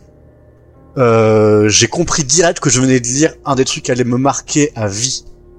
Et c'est encore du coup une, une structure que parfois je j'essaie de reproduire un petit peu dans ce que j'écris ou quand je me dis j'ai envie d'écrire un, un truc marquant c'est ça qui me vient en tête directement. C'est qu'est-ce qui me marque qu'est-ce qui me provoque une vraie expérience de lecture. C'est ça quoi moi je suis amoureux de cette scène Maintenant, euh, j'ai des images de Judas en train d'écrire des scènes similaires avec des boucs et des. et des serpents. On va pas en dire Euh. plus. Mais voilà. Si pas si t'as pas vu The Witch, regarde The Witch, il y a un, un ah, truc y a un un peu truc similaire. ouais, il y a une fin qui est un peu similaire. Mais voilà. Mais du coup, c'est dans cette euh, dans cette dans cette gestion de l'attention Et de révéler euh, petit à petit un un, euh, un élément qui vraiment, enfin, va impliquer le, euh, le, le- le lecteur sans vouloir lui cacher, mais juste en, en lui faisant pressentir quelque chose où le lecteur comprend petit à petit pile quand il faut. Et c'est une masterclass. C'est ça. Donc, Il y a aussi un truc euh, en- dans, dans le même délire avec le, bah, c'est un- ce prêtre là qu'on, qui est Mm. dans le, le même Oui. arc là. De- quand tu, tu, tu vois sa gueule, tu sais que c'est un connard, tu sais que c'est, que c'est un truc dégueulasse. Ouais. Mhm. Et que ça, et que, euh, au design, tu sais qu'il y a, il y a un truc qui cloche. Et tu, et enfin, jusqu'au moment où, où, bah, enfin, parce qu'on le voit apparaître plein de fois, et t'es là, bon, allez, vas-y, on sait que t'es, enfin, euh, on s'est obligé, et quand ça arrive, c'est, c'est tellement, euh, ah, d'accord, ouais, d'accord, c'est à, à ce point-là, ok, ok. C'est vrai que, que Moria est très fort pour, pour ce genre de, de petites révélations. Genre, dans un, euh, dans un univers où tu sais d'emblée que tout va mal se passer, où tu sais d'emblée que ça va être le pire des pires qui va arriver, Mm. t'arrives quand même à être pris par ces moments-là et c'est vraiment pff, masterclass. quoi. Mm, mm, mm. Effectivement. Euh, donc bah enfin moi j'ai une j'ai une révélation à faire mais je crois que je l'ai déjà fait euh, euh, j'avais jusqu'au 35e tome de de Berserk et j'ai tout revendu euh, pour acheter un billet de train pour aller à Montpellier euh, à l'époque où j'étais pas où j'étais avec- où j'habitais pas avec Faye. Euh, et je vais pas dire que je regrette parce que je vais pas Voilà, regretter Faye, après, c'est une très belle rencontre pour toi, quoi. oui, voilà. Euh, mais euh, du coup, euh, elle, elle, il y a, il y a deux ou trois Noël, elle avait commencé à me les racheter, donc peut-être que je vais Oh, petit à petit les les racheter un par un. Voilà. Ça, c'est Rembourse une la rembourse la relation. Ouais, effectivement. du temps avec C'est- En fait, Faye, elle a une vrai. dette envers toi, elle te rachète tous les tomes de Berserk et après elle s'en va. C'est bon. Maintenant, je ne Ça suis est, plus moralement 40. obligé de rester avec toi. C'est le 41e, tu peux partir maintenant. Allez, au revoir. Et en fait, est comme la saga elle est pas finie, elle est obligée de rester avec toi pour toujours. et- Ah voilà, c'est beau, Oh. c'est beau. C'est pas très beau, non C'est très prisonnier. et, euh, Disons bon. que, la que, que la symbolique fait preuve d'une certaine esthétique. C'est ça, c'est ça. Moi, je trouve ça beau comme une tartine de maillot. euh, vraiment. Beau comme une tartine de maillot.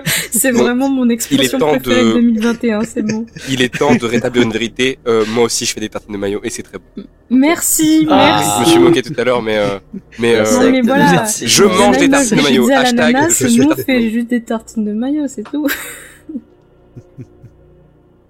Je dis ça, mais j'ai déjà fait pareil avec du ketchup, donc. euh, Ah bah voilà, tu, tu parles. Oh, le ketchup, c'est pire, euh, par contre. Ketchup, c'est pas bon.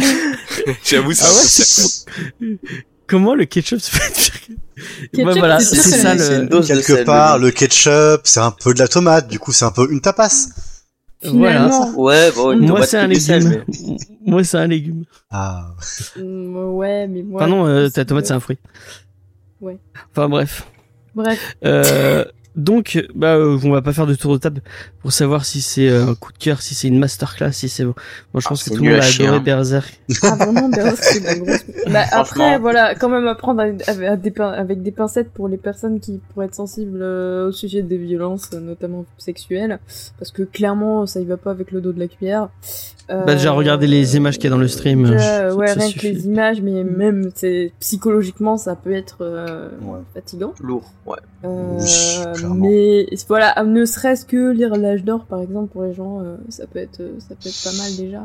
Euh, Ouais, il y, a des- des- il y a des trucs Même aussi, les triggers, euh, enfin, c'est- en vrai, c'est non. vrai la série. que une des raisons pour lesquelles j'ai mis, je mets du temps à le lire, c'est parce que c'est, c'est émotionnellement chargé. euh, je veux dire, euh, Oui, oui, oui. pas juste le lire dans le métro comme ça et faire oh là là, c'était une bonne lecture. J'ai- je veux dire, euh, je vais passer pour un émotionnel, mais j'ai lu les 363 chapitres en trois jours, mais bon.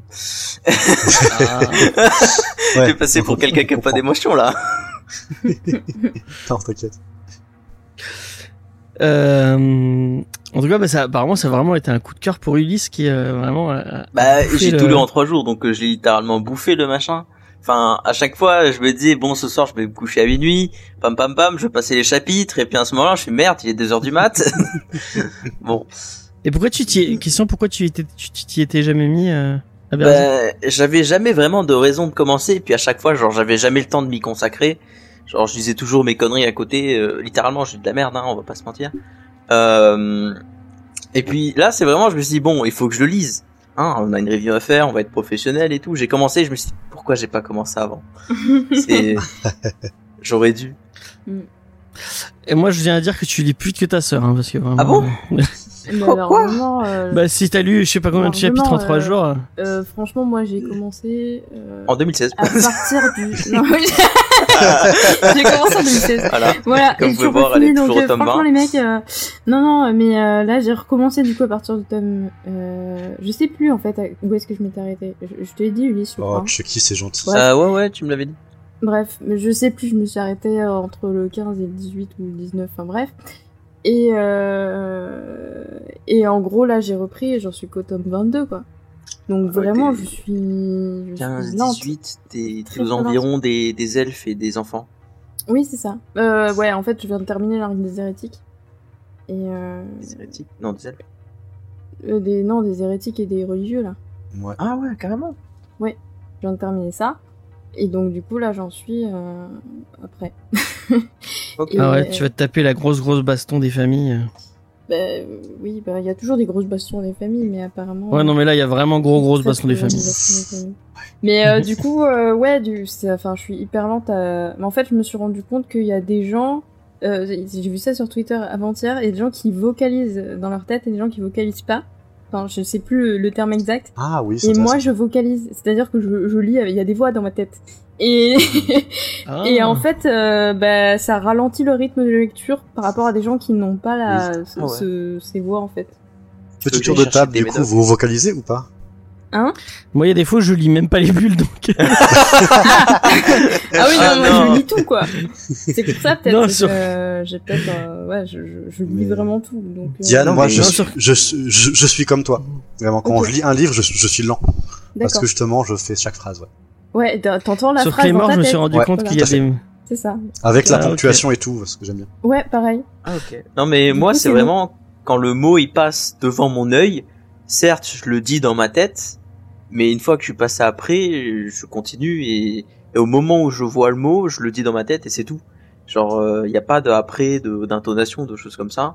Et, et c'est pour ça que je passe les pages plus rapidement. Ouais, le mot, il est intégré un peu directement dans ton cerveau, alors que moi, j'ai besoin de le lire, enfin, Voilà. d'être consciente que je le lis, parce que sinon, je, je lis pas, en fait. C'est- Bah, Personnellement, pour moi, ça dépend de l'écriture de, de l'œuvre.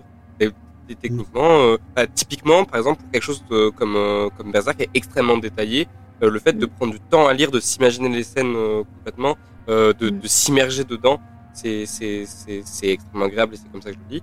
Par contre, Mm. tout ce qui est euh, un peu plus euh, rapide, notamment beaucoup de webtoons ou, light novel ou euh, ou par exemple, euh, euh, euh, ça ça va beaucoup plus. Après, je prends mon temps à regarder les images parce que, en fait, littéralement, quand t'as un, quand t'as la case qui est divisée en, on va dire, en, en hauteur, genre, je speedrun la page, je la lis, et puis après, je scroll de haut en bas pour regarder tous les coins du dessin. Donc, euh, je, je prends mon temps là-dessus. Ouais, moi, je suis pas capable de faire ça. euh, pour le coup, euh, si j'essaye de, de lire très vite, je ne, ça ne rentre pas dans ma tête. Donc, je ne comprends pas ce que je lis. Mais coup, quand, je lis, oui, c'est pour Berserk, euh, j'ai lu un peu moins vite que Mais je parle quand pas, je lis je parle d'habitude. pas de mais- Berserk uniquement, hein, je parle de tout confondu, roman, Oui, c'est sûr, mais- BD, comics, etc. euh, On va dire Et c'est que- pour ça que les mangas, je pense que je suis toujours à la traîne par rapport à vous. C'est parce que je lis beaucoup plus lentement. bah sur euh, sur Berserk on va dire j'étais activé j'ai j'ai lu l'œuvre et je, je, je pouvais me rappeler les phrases mais euh, quand je lis des trucs euh, un peu nuls à base de isekai euh, où c'est juste ça fait boum boum Mm. euh, bah en fait genre littéralement il y a des phrases que je peux lire je pourrais pas te reciter la phrase juste deux secondes après mais je sais que je, je peux te redire le scénario quoi Ouais, ouais, il y a eu cette Oui, info-là, ça- l'information cette est active, info-là. même si euh, voilà mais Ça, je pourrais pas te redire la phrase même si je viens de la lire Ouais, ouais. Là, j'ai pas du tout, euh, genre, c'est, c'est mort, quoi. C'est soit je le lis, soit c'est perdu. Il y a pas d'entre deux. euh. Mais voilà, du coup, on a, on a tous et toutes des, des façons euh, un peu différentes de lire et, et c'est intéressant. Effectivement. Il y en a, et, et il y en- J'arrête de et il dire y en a pas une mieux que l'autre, hein, on précise. Non, non, Non, non, pas du bien tout, sûr. Euh, non, non. les, les mecs, je suis, je suis quand même libraire et Non, je lis très lentement, donc finalement, on peut, on peut arriver, euh, à qu'on veut. autant de Voilà. qu'il y a de lecteurs. oh Voilà. Il faut Oh là là, Dieu. leur. euh, ça c'est peut-être un débat mais En parlant de débat, Euh, James, tu voulais euh, ouais, en amorcer un débat, mais un débat potentiellement spoilant, donc euh, peut-être qu'on va Ah. pouvoir dire aux, Ah. aux gens qui nous écoutent euh, bah, que s'ils veulent, euh, s'ils veulent partir, euh, Ah, c'est vous. Bah, cassez-vous c'est le moment puisqu'on arrive à la fin. y compris Euh, les je Mais vais quand même peut-être pas annoncer le débat. Je vais annoncer le débat. Alors moi, mon débat, c'est est-ce que Griffiths est un connard ou pas Oh non, Oui. impossible Point. de débattre de ça. Impossible de débattre de ça. Ah, Impossible. Oui. pas- Impossible. C'est impossible à déterminer. Impossible. Bah déjà euh, Arnaud il peut pas il peut pas trop avoir de En de effet, euh, j'avoue que là où je suis, euh, je sais ce qui se passe parce que c'est Berserk quand même. Mais Ouais. euh, je je l'ai pas lu personnellement, donc euh, pas porter ma pierre à l'édifice. dirons-nous. Bah, peut-être avant Mais que comment tu, tu, partes, vois le personnage euh, Mais non, tu peux dire, enfin, on peut en parler sans spoiler, et sans dire ce qu'il a fait. hein. Ok, on peut, on peut. Bah, c'est vrai que sa vision. peut- on peut est essayer, en tout cas. Intéressante, ouais. Ouais, j'aimerais bien voir comment tu vois le personnage, toi, euh, toi qui n'as pas encore euh, lu l'éclipse, du coup. Alors, Arnaud. euh, alors, alors, euh, c'est un personnage déjà il est particulier euh, de la façon dont il est montré dans le dans dans dans l'âge d'or déjà. Enfin, déjà il faut savoir que le personnage il est montré avant, avant l'âge d'or. Oui. Et euh, euh, la façon dont il est montré, euh, la narration, le place comme un archétype euh, qu'on appelle euh, euh, le mal absolu. C'est les méchants qui font le, qui sont méchants parce que parce qu'ils sont voilà, voilà, tout à fait, c'est le méchant. Je suis méchant. C'est le méchant. Je suis le méchant. Et, euh, et donc, euh, ce sont des personnages qui sont par exemple pas euh, maléfiques dans Blanche-Neige, euh, euh, le Joker dans Batman, des personnages qui font ce qu'ils font parce que euh, euh, ils ont décidé qu'ils avaient une bonne raison de le faire et que cette raison leur plaît. Mm. Et euh, dans le et j'ai et euh, l'âge d'or euh, qui du coup euh, humanise un peu plus le personnage n'enlève pas cette impression que euh, les motivations du personnage sont quand même des motivations de de de, mé- de, de, de méchantes, enfin, de pure evil. Euh, et donc euh, Ah, je suis pas d'accord. ça ne Ah, l'humanise. en En vrai, je trouve que ça l'humanise Pas encore pas. lu la fin de l'arc. Hein. Je peux peut-être le rejoindre.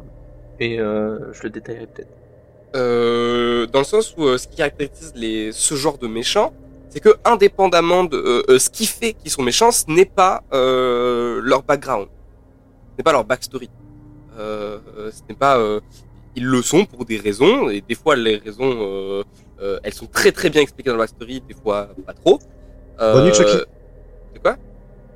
Non, je dis bonne nuit à, Ch- à Chucky dans le chat, euh, qui demande d'ailleurs s'il y a l'émission sur Freddy demain, L'émission sur Freddy, c'est vendredi. vendredi. Donc, effe- euh, effectivement, c'est demain. demain, ouais. C'est- Déjà. Ça tombe bien. Pardon, du coup, tu disais, tu peux Et reprendre. euh, du coup, oui, je trouve que là où j'en suis, donc il faut savoir que euh, j'ai, du coup, là, j'en suis au chapitre 14, page 9, exactement. Hein. Euh, et que, Vous saurez tout. et vous savez tout. Non, mais c'est parce que je le lis en même temps que l'émission elle passe. je lis, euh, genre, du coup, je lis plus lentement, mais euh, je lis une page de, de temps en temps pour avancer. Et, euh, et il se trouve que de ce que je vois du personnage, euh, comment dire, euh, ben, ça a toujours, euh, ça m'enlève pas de l'idée que c'est un, un méchant souvent de pure evil. Genre les, les méchants parce qu'ils sont méchants. Euh, ça, il y a une intuition que si jamais j'avais lu que l'âge d'or, je me dirais quand même que c'est le type de personnage à devenir méchant, euh, à devenir ce type de méchant. D'accord. Je suis pas forcément d'accord avec toi. Là, Euh, surtout la bien- de méchant, voilà. Euh, mais j'aimerais bien voir la- l'avis de Diane avant, avant que je développe euh, de mon côté. Euh, tu alors le moi, vois, ça date un petit peu de quand je l'ai lu, du coup, c'est en 2016 et tout, j'ai pas une mémoire euh, incroyable, donc euh, bon. Euh, mais moi, je l'avais pas... Enfin, j'avais vu que c'était un personnage qui avait une aura particulière, enfin, je veux dire, on peut pas passer à côté. Euh, c'est... Ah, je voilà, t'avoue j'avais que son aura, elle, elle me provoque des réactions physiques. On est, Ouf, on ça chauffe. d'accord. Euh, je te une- veux euh, voilà. Guts, euh, je t'avoue que Ouh. Voilà. Euh, Griffith, on n'est pas insensible. euh, c'est même dans la façon dont il est dessiné et tout. Enfin, c'est, Ses yeux perçants, là. C'est Ah oui. ça. Juste ses yeux, vraiment. Rien que ses Mais yeux. non, mais euh, j'avoue que là, j'ai, je une page justement et Ouais. c'est marquant en fait. Ah Là, oui, en fait, sais regard, pas. euh, de Guts est cool et, Ouais. et C'est ça. il, est, il est remarquable. Autant celui Ouais. de, de Griffiths, il est intrigant et euh, il est, euh, il est vraiment euh, happant. On peut pas Bah, en fait- ne pas se sentir euh, euh, par- Gêné. Mais ouais, un peu. Mm. Mais Genre, pas- ses, ses yeux, tu sais pas s'il veut te tuer ou s'il t'aime, en fait. Euh. c'est, un peu ça. Ouais, ouais, carrément, il y a, il y a vraiment cette espèce d'ambivalence en lui euh, qui est aussi euh, bon, assez euh, explicite avec son côté euh, très androgyne. Et, euh, et ouais, non, il y a, y a vraiment cette espèce de magnétisme. On est là, ah non, mais on a, on l'aime pas, mais on a quand même envie de le voir tout le temps et d'être quand même dans son, enfin, pas loin de lui. Et, et, euh, et ouais, non, je pense que on peut sentir que c'est un personnage qui peut tourner mal et qui peut faire beaucoup de dégâts autour de lui. Euh... Et ta question, c'était quoi au fait? C'était genre, euh, est-ce que pour toi, Est-ce que c'est un connard un connard? C'est quelqu'un qui a. Je pense qui qu'il est au-dessus du connard dans le sens où euh, pour lui, c'est, enfin, je sais pas, c'est, tu peux même pas le définir en tant que connard en soi parce qu'il est pas, euh, enfin, je... connard en fait pour moi c'est pas un mot qui lui qui lui cirait, tu vois? Il y a un côté où il a, je sais pas, je le, le Mais il a un côté peu, assez euh, mystique, un peu divin, Ouais, comme, comme, ça, comme si euh, son être était pas. Enfin, il a pas une personnalité humaine. Non, c'est ça. C'est Ah, qu'il y a un, un pile dessus, Arnaud. côté euh, très très euh, euh, ouais déjà très divin très euh, tu peux pas le, le, le, le capter quoi et euh, et c'est très particulier. Euh, on peut dire qu'il y a une malfaisance, tu vois. Mais, euh, mais est-ce que c'est vraiment un connard Euh, Je sais pas. Euh, ouais, ouais, en soi, oui non, quoi. Est-ce que j'ai répondu à la question? Pas du tout. Mais, mais je sais pas, c'est vraiment trop... c'est un peu énigmatique, en fait. Peut-être que je peux détailler un peu ce que comment comment je voyais le truc Mhm. pour vous pour vous aiguiller sur sur comment je pourquoi je voulais en débattre. C'est parce que pour moi, si tu tu tu vois bien euh, et quand et tu en prends un peu dans dans le dans le l'arche d'argent. Euh, non, l'âge d'or, excusez-moi. Euh, on en apprend un peu plus sur son passé et sur le fait que bah, c'est quelqu'un qui est né un bah, comme Guts, Mhm. euh, qui est né euh, dans la crasse, dans le dans le enfin, il est né pauvre, il est né de- dans le le, le, le bas peuple et tout, et euh, qui a un but et qui qui va être prêt à tout Mm. pour euh, atteindre ce but, Mm. euh, quitte à en sacrifier euh, les, les, les gens autour de autour de lui. Et euh, et euh, et il y a y a un côté aussi un peu animal le fait que bah qui va enfin, il y a un moment où bah, Guts va va vouloir euh, euh, euh, être à, être l'égal de Griffiths et lui aussi vivre un rêve et du coup il va être obligé de partir et c'est à ce moment-là que que Griffiths va je vais pas vous dire ce qu'il fait mais il va péter un câble Mhm. et euh, du coup il va lui arriver tout un tout un tas de trucs qui va faire que bah euh, son but il est plus du tout atteignable à moins euh, bah, de faire euh, ce qu'il va finir par faire Mhm. et est-ce qu'on peut se dire que est-ce que c'est un enfin ouais, Oui, c'est tourné comme ça, c'est par vrai, tout ça, c'est sûr, euh, dans le sens où euh, c'est quelqu'un de profondément égoïste et qui, qui ne... Enfin, on l'a dit tout à l'heure, euh, il perçoit les, les personnes comme sa propriété, voilà, on- il fait des choses pas très sympas à d'autres personnages. Enfin voilà, c'est quelqu'un qui, est- qui est profondément mauvais, enfin mauvais. Ouais, si, si, il est mauvais, il est malfaisant, ouais, c'est ça, c'est... Mais voilà, et en même temps, est-ce que... Ouais, je sais pas. Euh... Euh, mais en même temps bah toute la troupe du faucon elle vivait pour lui elle le poussait en avant pour le mettre en avant pour euh, Mais donc bah- est-ce que c'est pas est-ce que c'est pas le fait que bah tous ces gens euh, et, que- enfin, et qu'il les a sacrifiés comme des pions parce que euh, bah ils, ils vivaient comme des pions euh, je suis pas en train de justifier ce qu'il a fait hein. euh, vraiment vraiment pas du tout On va retrouver James avec euh, euh, Griffiths was right, change my mind. je vais mettre un t-shirt oui. du Griffiths was right ou encore mieux Griffiths was left euh, Oula. Oula, waouh. Euh, à la Quentin Quire, on, on pense à toi avec euh, ton superbe t-shirt euh, Magneto was left euh, qui est très drôle. Euh, ouais non mais Non, euh... qui? Magneto, non? Magneto. Il est bien gaucher. Il est hein. gaucher? Il me semble, ouais. Peut-être, je sais je sais pas. Je connais pas le personnage à ce point-là. Euh, mais euh, Bah moi du coup j'ai pas encore répondu à cette question. vas-y, Parce que c'est vas-y. Parce que euh, bah t'as un ra- t'as forcément un rapport très particulier avec Griffith quand Mm. tu lis le manga et que tu t'y- et que tu t'y impliques émotionnellement. Mm. C'est-à-dire que euh, bah, Griffith dès le, euh, dès le début en fait il pose ses relations euh, un peu de manière euh, unilatérale. Tu vois genre c'est du euh, c'est du donnant mais pas donnant de, euh, mais c'est pas mais c'est pas pas donnant de de de l'autre- de l'autre- de l'autre- de l'autre- côté. Et c'est et ça pour euh, pour certains personnages ça va être un moyen de s'approcher euh, du bonheur et d'être heureux à ses à ses côtés. Mm. Mais en- mais Griffith, tu vois genre comment dire de manière rationnelle. Je peux te dire oui si on examine ça ça ça et ça et ça. Je peux te dire oui c'est un connard.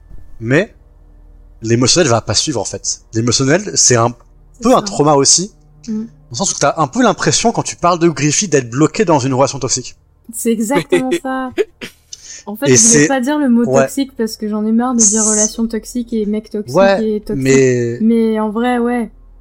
alors ça peut paraître très très fort euh, dit comme ça par, pour parler d'un personnage de fiction, mais c'est vraiment le type de sentiment euh, qui peut me faire ressortir que j'apparenterais vraiment à des situations euh, comme ça que j'ai connues, vraiment de dépendance à des gens, de tu te dis ouais enfin si j'y réfléchis deux secondes c'est quelqu'un qui est mauvais pour ma vie.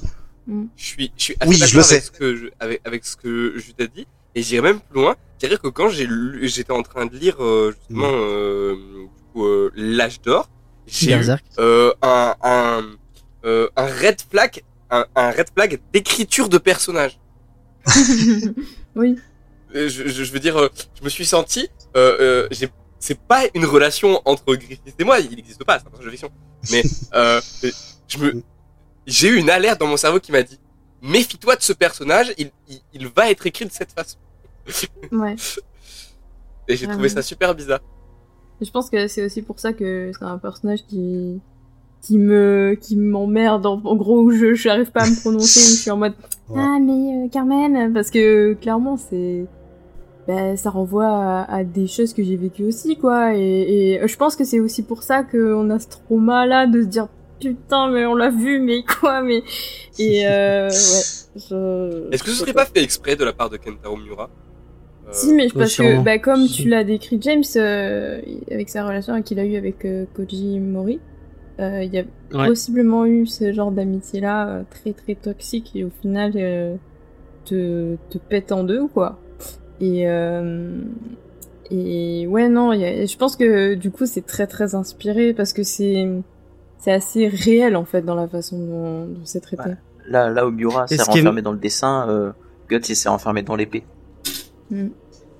Et ce qui est marrant, euh, c'est que Kojimori, euh, parce que au final, euh, pendant tout un moment, bah, il, a un peu, enfin, effectivement, il est parti sur une pente euh, vraiment euh, pas cool, et, euh, et après il est parti en mode, je crois qu'il bossait, euh, il bossait pour des publicitaires et pour des, et, et euh, il voyait son pote continuer à, à, à train, train, train et tryhard pour devenir euh, mangaka, et, et lui s'est dit, oh mais non, c'est bon, j'arrête. enfin j'ai enfin j'ai pas autant d'ambition que lui et et j'y arrivais pas. Et c'est le moment où justement euh, bah Berserk est arrivé et euh, bah, Kentaro a eu euh, ce, ce vraiment ce souffle de, de, de popularité et de trucs qui s'est dit oh, mais merde mais enfin qu'est-ce que je fais de ma vie? Euh, je suis en train de faire n'importe quoi. Euh, je, je, je, je, je, je vivote alors que j'avais j'avais des ambitions. Et c'est là qu'il s'est sorti les doigts du cul et qui qu'il a commencé à dessiner, dessiner, dessiner, et puis du coup qu'il a réussi à avoir son petit, enfin, pas aussi brillant que Berserk, mais et, euh, il a réussi à, à sortir ses mangas et tout. Alors après là, il faut voilà, il faut bien préciser que bah, les personnages de Berserk c'est pas des décalques de personnages de la vie réelle, bien sûr. Non. Voilà. Non, Et du coup, c'est en les investissant de de sentiments un peu réels pour les faire vivre en fait euh, et qui et qui prennent leur indépendance en tant que personnage. Et en plus, Ça, il disait que la relation Griffiths et, euh, et Guts, Mhm. euh, en fait, elle est, elle est, elle est, elle est mêlée en fait de bah, euh, la relation qu'ils avaient tous les deux. Il y a des moments où c'était euh, Kentaro qui avait ce, Mhm. ce, ce rôle-là un peu Oui. au-dessus. Et en fait, c'est, c'est ça. Enfin, c'est, c'est- ça peut pas être aussi uni- Ouais, ouais, ouais. unilatéral euh, dans la vraie vie, quoi. Non, bah, non, euh, clairement, les relations, même toxiques dans la vraie vie, euh, c'est souvent toxique pour les deux aussi. Hein. Euh, voilà, il y a des personnes qui sont euh, victimes de manière unilatérale, mais quand c'est sur du long terme, ça arrive très fort que il y y, a cette espèce de combat entre les entre les deux personnes et que Mm. on se passe finalement du mal au- dans les deux sens, quoi. Effectivement. Mais du coup, c'est, c'est d'arriver à en faire un- une œuvre aussi, euh, aussi, euh, aussi parlante et qui, qui, qui, qui marque autant de personnes, c'est, enfin, c'est bien. En vrai, j'avais une vision un peu différente de Griffiths, mais c'est trop spoil donc. euh, Désolé. Et c'est pour ça aussi que bah, le, Une le dernier arc. Non, parce que ça implique Dieu. Ok. Ah, mais en plus c'est le, le- c'est le chapitre euh, interdit. Parce qu'en fait, Euh. du coup, dans, le- dans les euh, Ah oui, c'est vrai, il y a ça aussi. Voilà. Dans les chapitres de Berserk, en fait, au moment de l'éclipse, Kentaro Miura a écrit et dessiné un chapitre qu'il a après, qu'il a après coup fait retirer. Parce qu'il estimait Ah, que ça avait trop dévo- parce que ça l'a, parce qu'il a estimé en fait que ça dévoilait trop euh, du lore euh, de son univers. D'accord, oui, c'est un chapitre qui était malvenu dans la narration de son œuvre. Euh, C'est Ouais. ça. ça. Et ce qui fait que Griffith n'est pas juste un connard, mais un pion. Mais c'est un peu, voilà, c'est compliqué. Mais est-ce qu'on n'est pas tous des pions au final C'est ça. dans le, dans le grand. Si, si vous êtes intéressé, je, je développerai ça sur Discord, mais pas en live. t'inquiète pas, t'inquiète Tant pas. de philosophie dans une seule phrase. Être ou ne pas vous avez le être. dis- Hein Vous avez le Discord si vous voulez venir discuter avec nous euh, de le Discord de James et Faye. Euh, voilà. Euh, bah, on a, oui, parce qu'on a un Discord à nous, mais on va pas, on va pas inviter les gens à venir dessus. Bah, c'est un Discord de travail, quoi. C'est pas un Oui, Discord. de- C'est un Discord de travail, effectivement. Non, on va rattacher C'est pour la le travail, à James et Faye. comme dirait, Ouais, euh, Donc, euh, vous ne, ve- donc vous ne verrez pas les photos de les photos privées de euh, de James. Hein. Elles sont que pour le travail. Vous ne verrez pas. Diane sachez- de maillot. Oh. Très envie de faire des photos Sachez- maintenant. De faire un shooting. Pour les gens, pour les gens qui nous, Tu sais que qui j'ai nous envie de le suivent, voir qui nous ce écoutent. Oui, bah ouais, il arrivera un jour. Euh, pour les gens qui nous, qui, on parle de shooting en plus, euh, donc c'est un lien avec ce que je vais dire. Pour les gens qui nous suivraient et qui ont écouté l'épisode sur Awashi, euh, sachez que dans et seulement euh, dans euh, dans l'article qu'il y a sur le site, euh, il y a un Easter egg. Euh, si vous fouillez un peu, euh, je vais pas vous dire comment, je vais pas dire euh, comment vous pouvez le faire, mais il y a un Easter egg sur l'article. Je pense que personne ne l'a trouvé puisque j'ai pas du tout communiqué dessus. Euh, sûr, mais euh, vous pouvez aller et et peut-être que vous tomberez sur des photos euh, interdites et exclusives Ah oui, euh, du OnlyFan de Judas. Euh, voilà. bien sûr. Très bien. Non, on peut demander même- directement à Judas parce que bon, je pense. que- Même Diane, elle est pas au courant euh, qu'il y a des Easter eggs. euh. Bah, je lis pas les. Alors qu'elle est- moi. Elle est sur le Discord. La question c'est est-ce Non, que mais tu crois que j'écoute ce que tu fais Si, Oh si, parce que je lui ai demandé avant. Je lui ai demandé. Ah, Easter egg. Ah oui, effectivement. Easter egg. Ouais. Non, ça suit. Hein. Mais mais sur le le- sur le site web de où justement il y a le egg, il y a un lien directement puisqu'on est partenaire avec eux. Enfin, on les a mis en, en- enfin ils sont dans les sites amis. Vous pouvez aller sur le site directement egg Ça Montpellier dévoile les indices. pour aller vous. Ah ouais, ouais voilà. Les pieds dans la gueule. Et il y a les pieds dans la gueule qui est un autre podcast euh, qui euh, qui parle de cinéma. D'accord.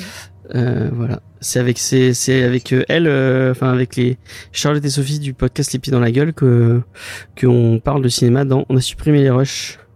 En Euh, référence et à la no- célèbre euh, réplique de Chuck Norris. Effectivement, tu as trouvé le le le, le, le superbe euh, le superbe lien. Euh, bon, on a peut-être fini euh, ce superbe débat. C'était c'était intéressant, Mhm. même si euh, c'était un peu Mhm. improvisé. Non, Euh, Comme d'habitude, j'ai envie de dire. N'hésitez Paf. pas à nous dire vous euh, ce que vous pensez de, de Griffith et, et de si vous trouvez que c'est une horrible personne. Je pense que la, Ouais. la réponse est vite, vite et là, on a quelqu'un. Mais non, c'est lui qui avait raison depuis le début. C'est lui euh, le héros de ce manga. C'est Et ça. allez, un ban. Il apporte la paix sur le monde. Alors, Euh, Euh, du point de vue des gens, euh, euh, je pense que euh, ce serait très intéressant d'avoir euh, un, un, un manga qui raconterait euh, juste Griffith. Mais on peut pas Ouais, parce que. Miura il est décédé. Bon voilà. Merci toujours de. Oh en Ouais, soi, gentil. euh, Ah, ouais, je crois que je- je crois que je Oh, les tomes de fin, les tomes de fin, on se rapproche de ça, hein, parce que on Ouais. passe plus sur, euh, on passe pas sur la vie Ouais. de Guts, on passe sur, on suit deux histoires en parallèle qui se passent exactement en même temps. Et, et en fait, c'est c'est justement ça la tension qui se passe à la fin, c'est que quand ces deux histoires vont se rejoindre, ça va juste exploser. Euh, tu veux dire quand ces Merci. deux histoires ne vont jamais se rejoindre Ah, Euh, merde. euh, donc voilà. Merci Donc, Ulysse euh, pour cette superbe fin. Par Tu as- rapport, tu as voilà, pour euh, pour rebondir un peu du coup de façon générale, euh, la fin de Berserk, on n'a pas vraiment d'infos encore. Il y a juste des rumeurs. non, mais, ouais. Mm. Voilà. Mais est-ce que d'ailleurs, est-ce que vous vous souhaiteriez que la série soit Non. conclue par d'autres personnes ou pas?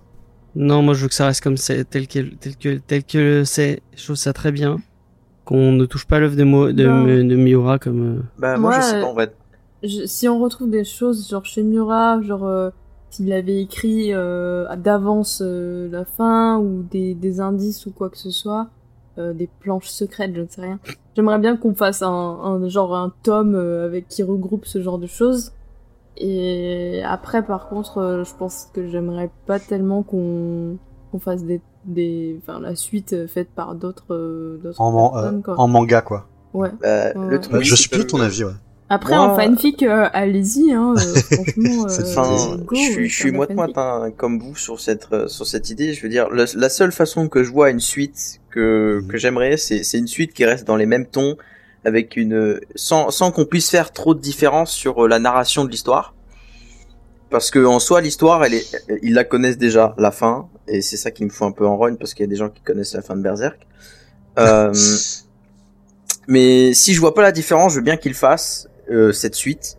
Mais si on sent vraiment que bah maintenant c'est juste un auteur qui raconte euh, sans vraiment euh, sans vraiment âme derrière, qui fait juste euh, l'état des lieux de, de de ce que Miura lui a dit, euh, il y aura aucune saveur. Alors Moi, exactement, pour les suites, euh, j'ai une information, pas exclusive, mais je vais quand même la donner, euh, qui est que euh, Ce sera Wes Anderson qui, ferait, qui ré- réalisera des films. je suis un peu sur, euh, j'étais en train de traîner sur Twitter et euh, du coup Kuro- Kurosaki, un des assistants de, de, de Mura, du coup, euh, a tweeté euh, le 21 mai euh, 2021 euh, ce que je traduirais par oui, je ferai de mon mieux. C'est tout.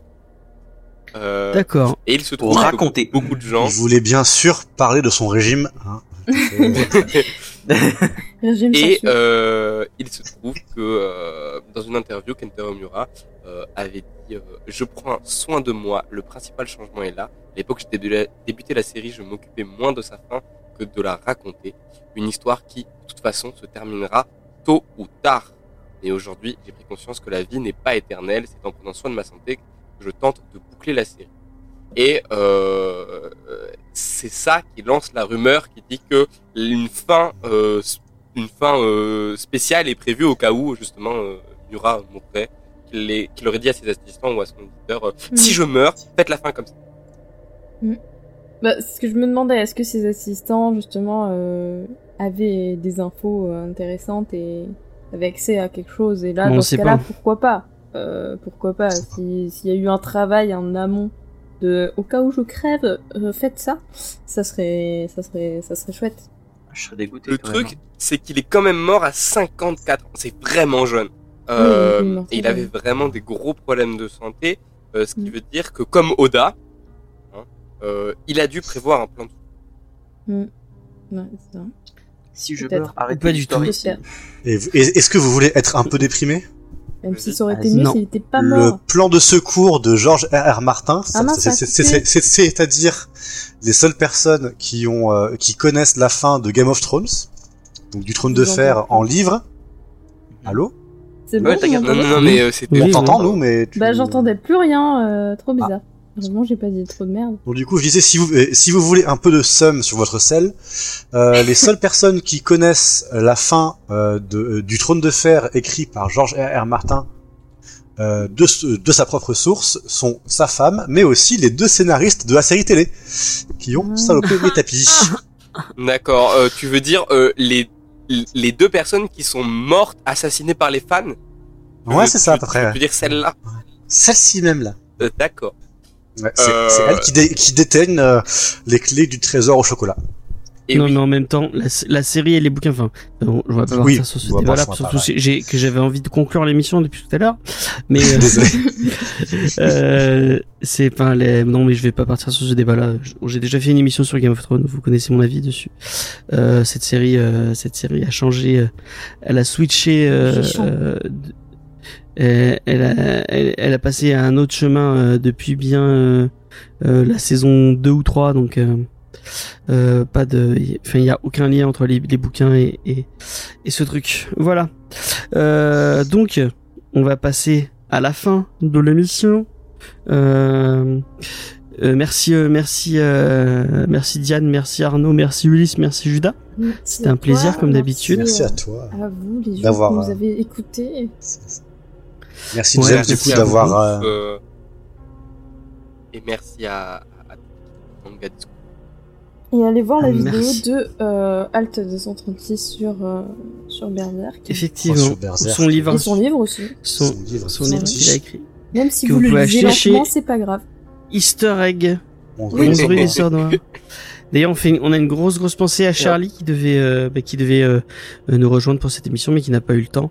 Euh, et on le comprend totalement puisque euh, bah, ils font plein de trucs euh, cool, euh, comme euh, notamment cette deuxième boutique euh, consacrée au hobby. Du coup, on va devoir dire les deux du- adresses. Ouais. on fera une commande directement que vous pouvez mettre sur le chat. Easter egg. C'est ça. Euh, euh, Qu'est-ce que je voulais dire? Euh, Donc demain, euh, on vous parle de Freddy, euh, les griffes de la nuit. Euh, donc on vous parle du septième opus de de la saga Freddy, de Freddy versus Jason et du remake irregardable, horrible. Ne regardez pas cette merde. Euh, donc on va vous parler de ça.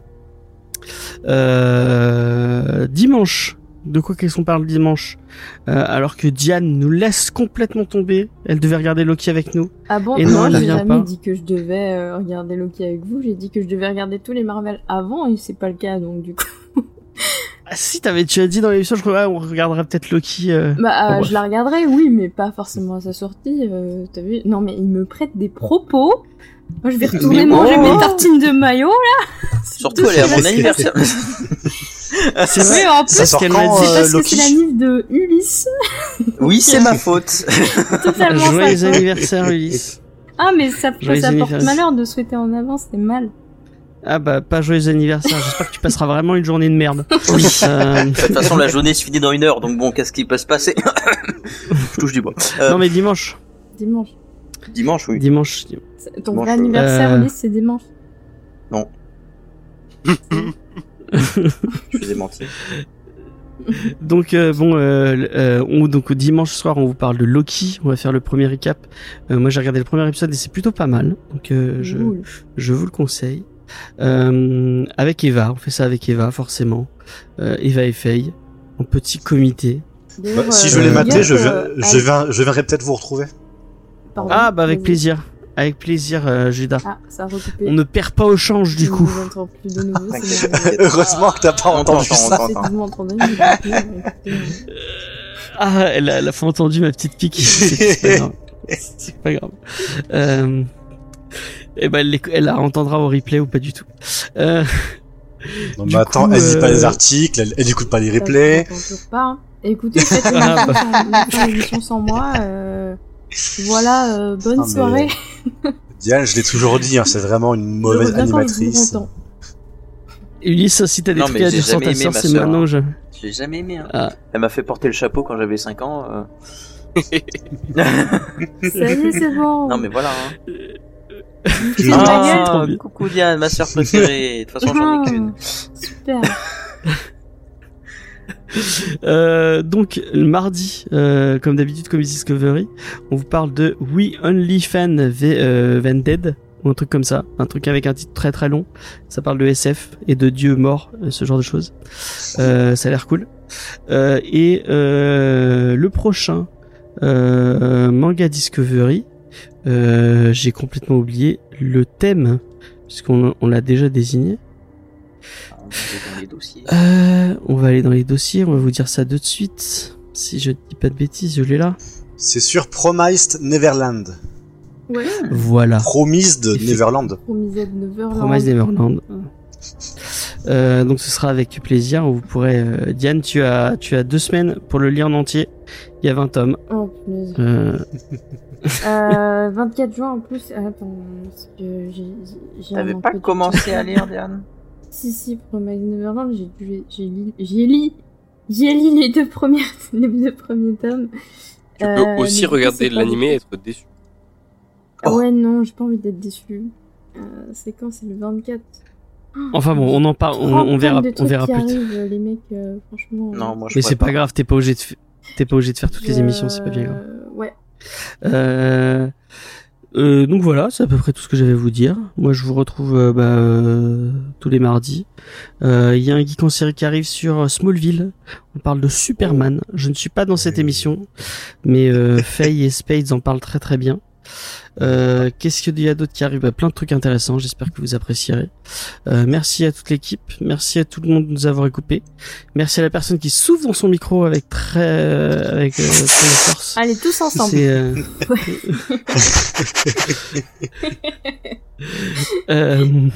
On est vraiment en train de mourir de chaleur tous. Et pourtant, on a une grande ouverte. Hein.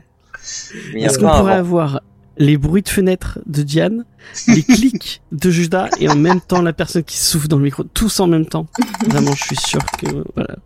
Voilà, c'est voiture. bon allez, c'est un vrai plaisir, même s'il fait chaud.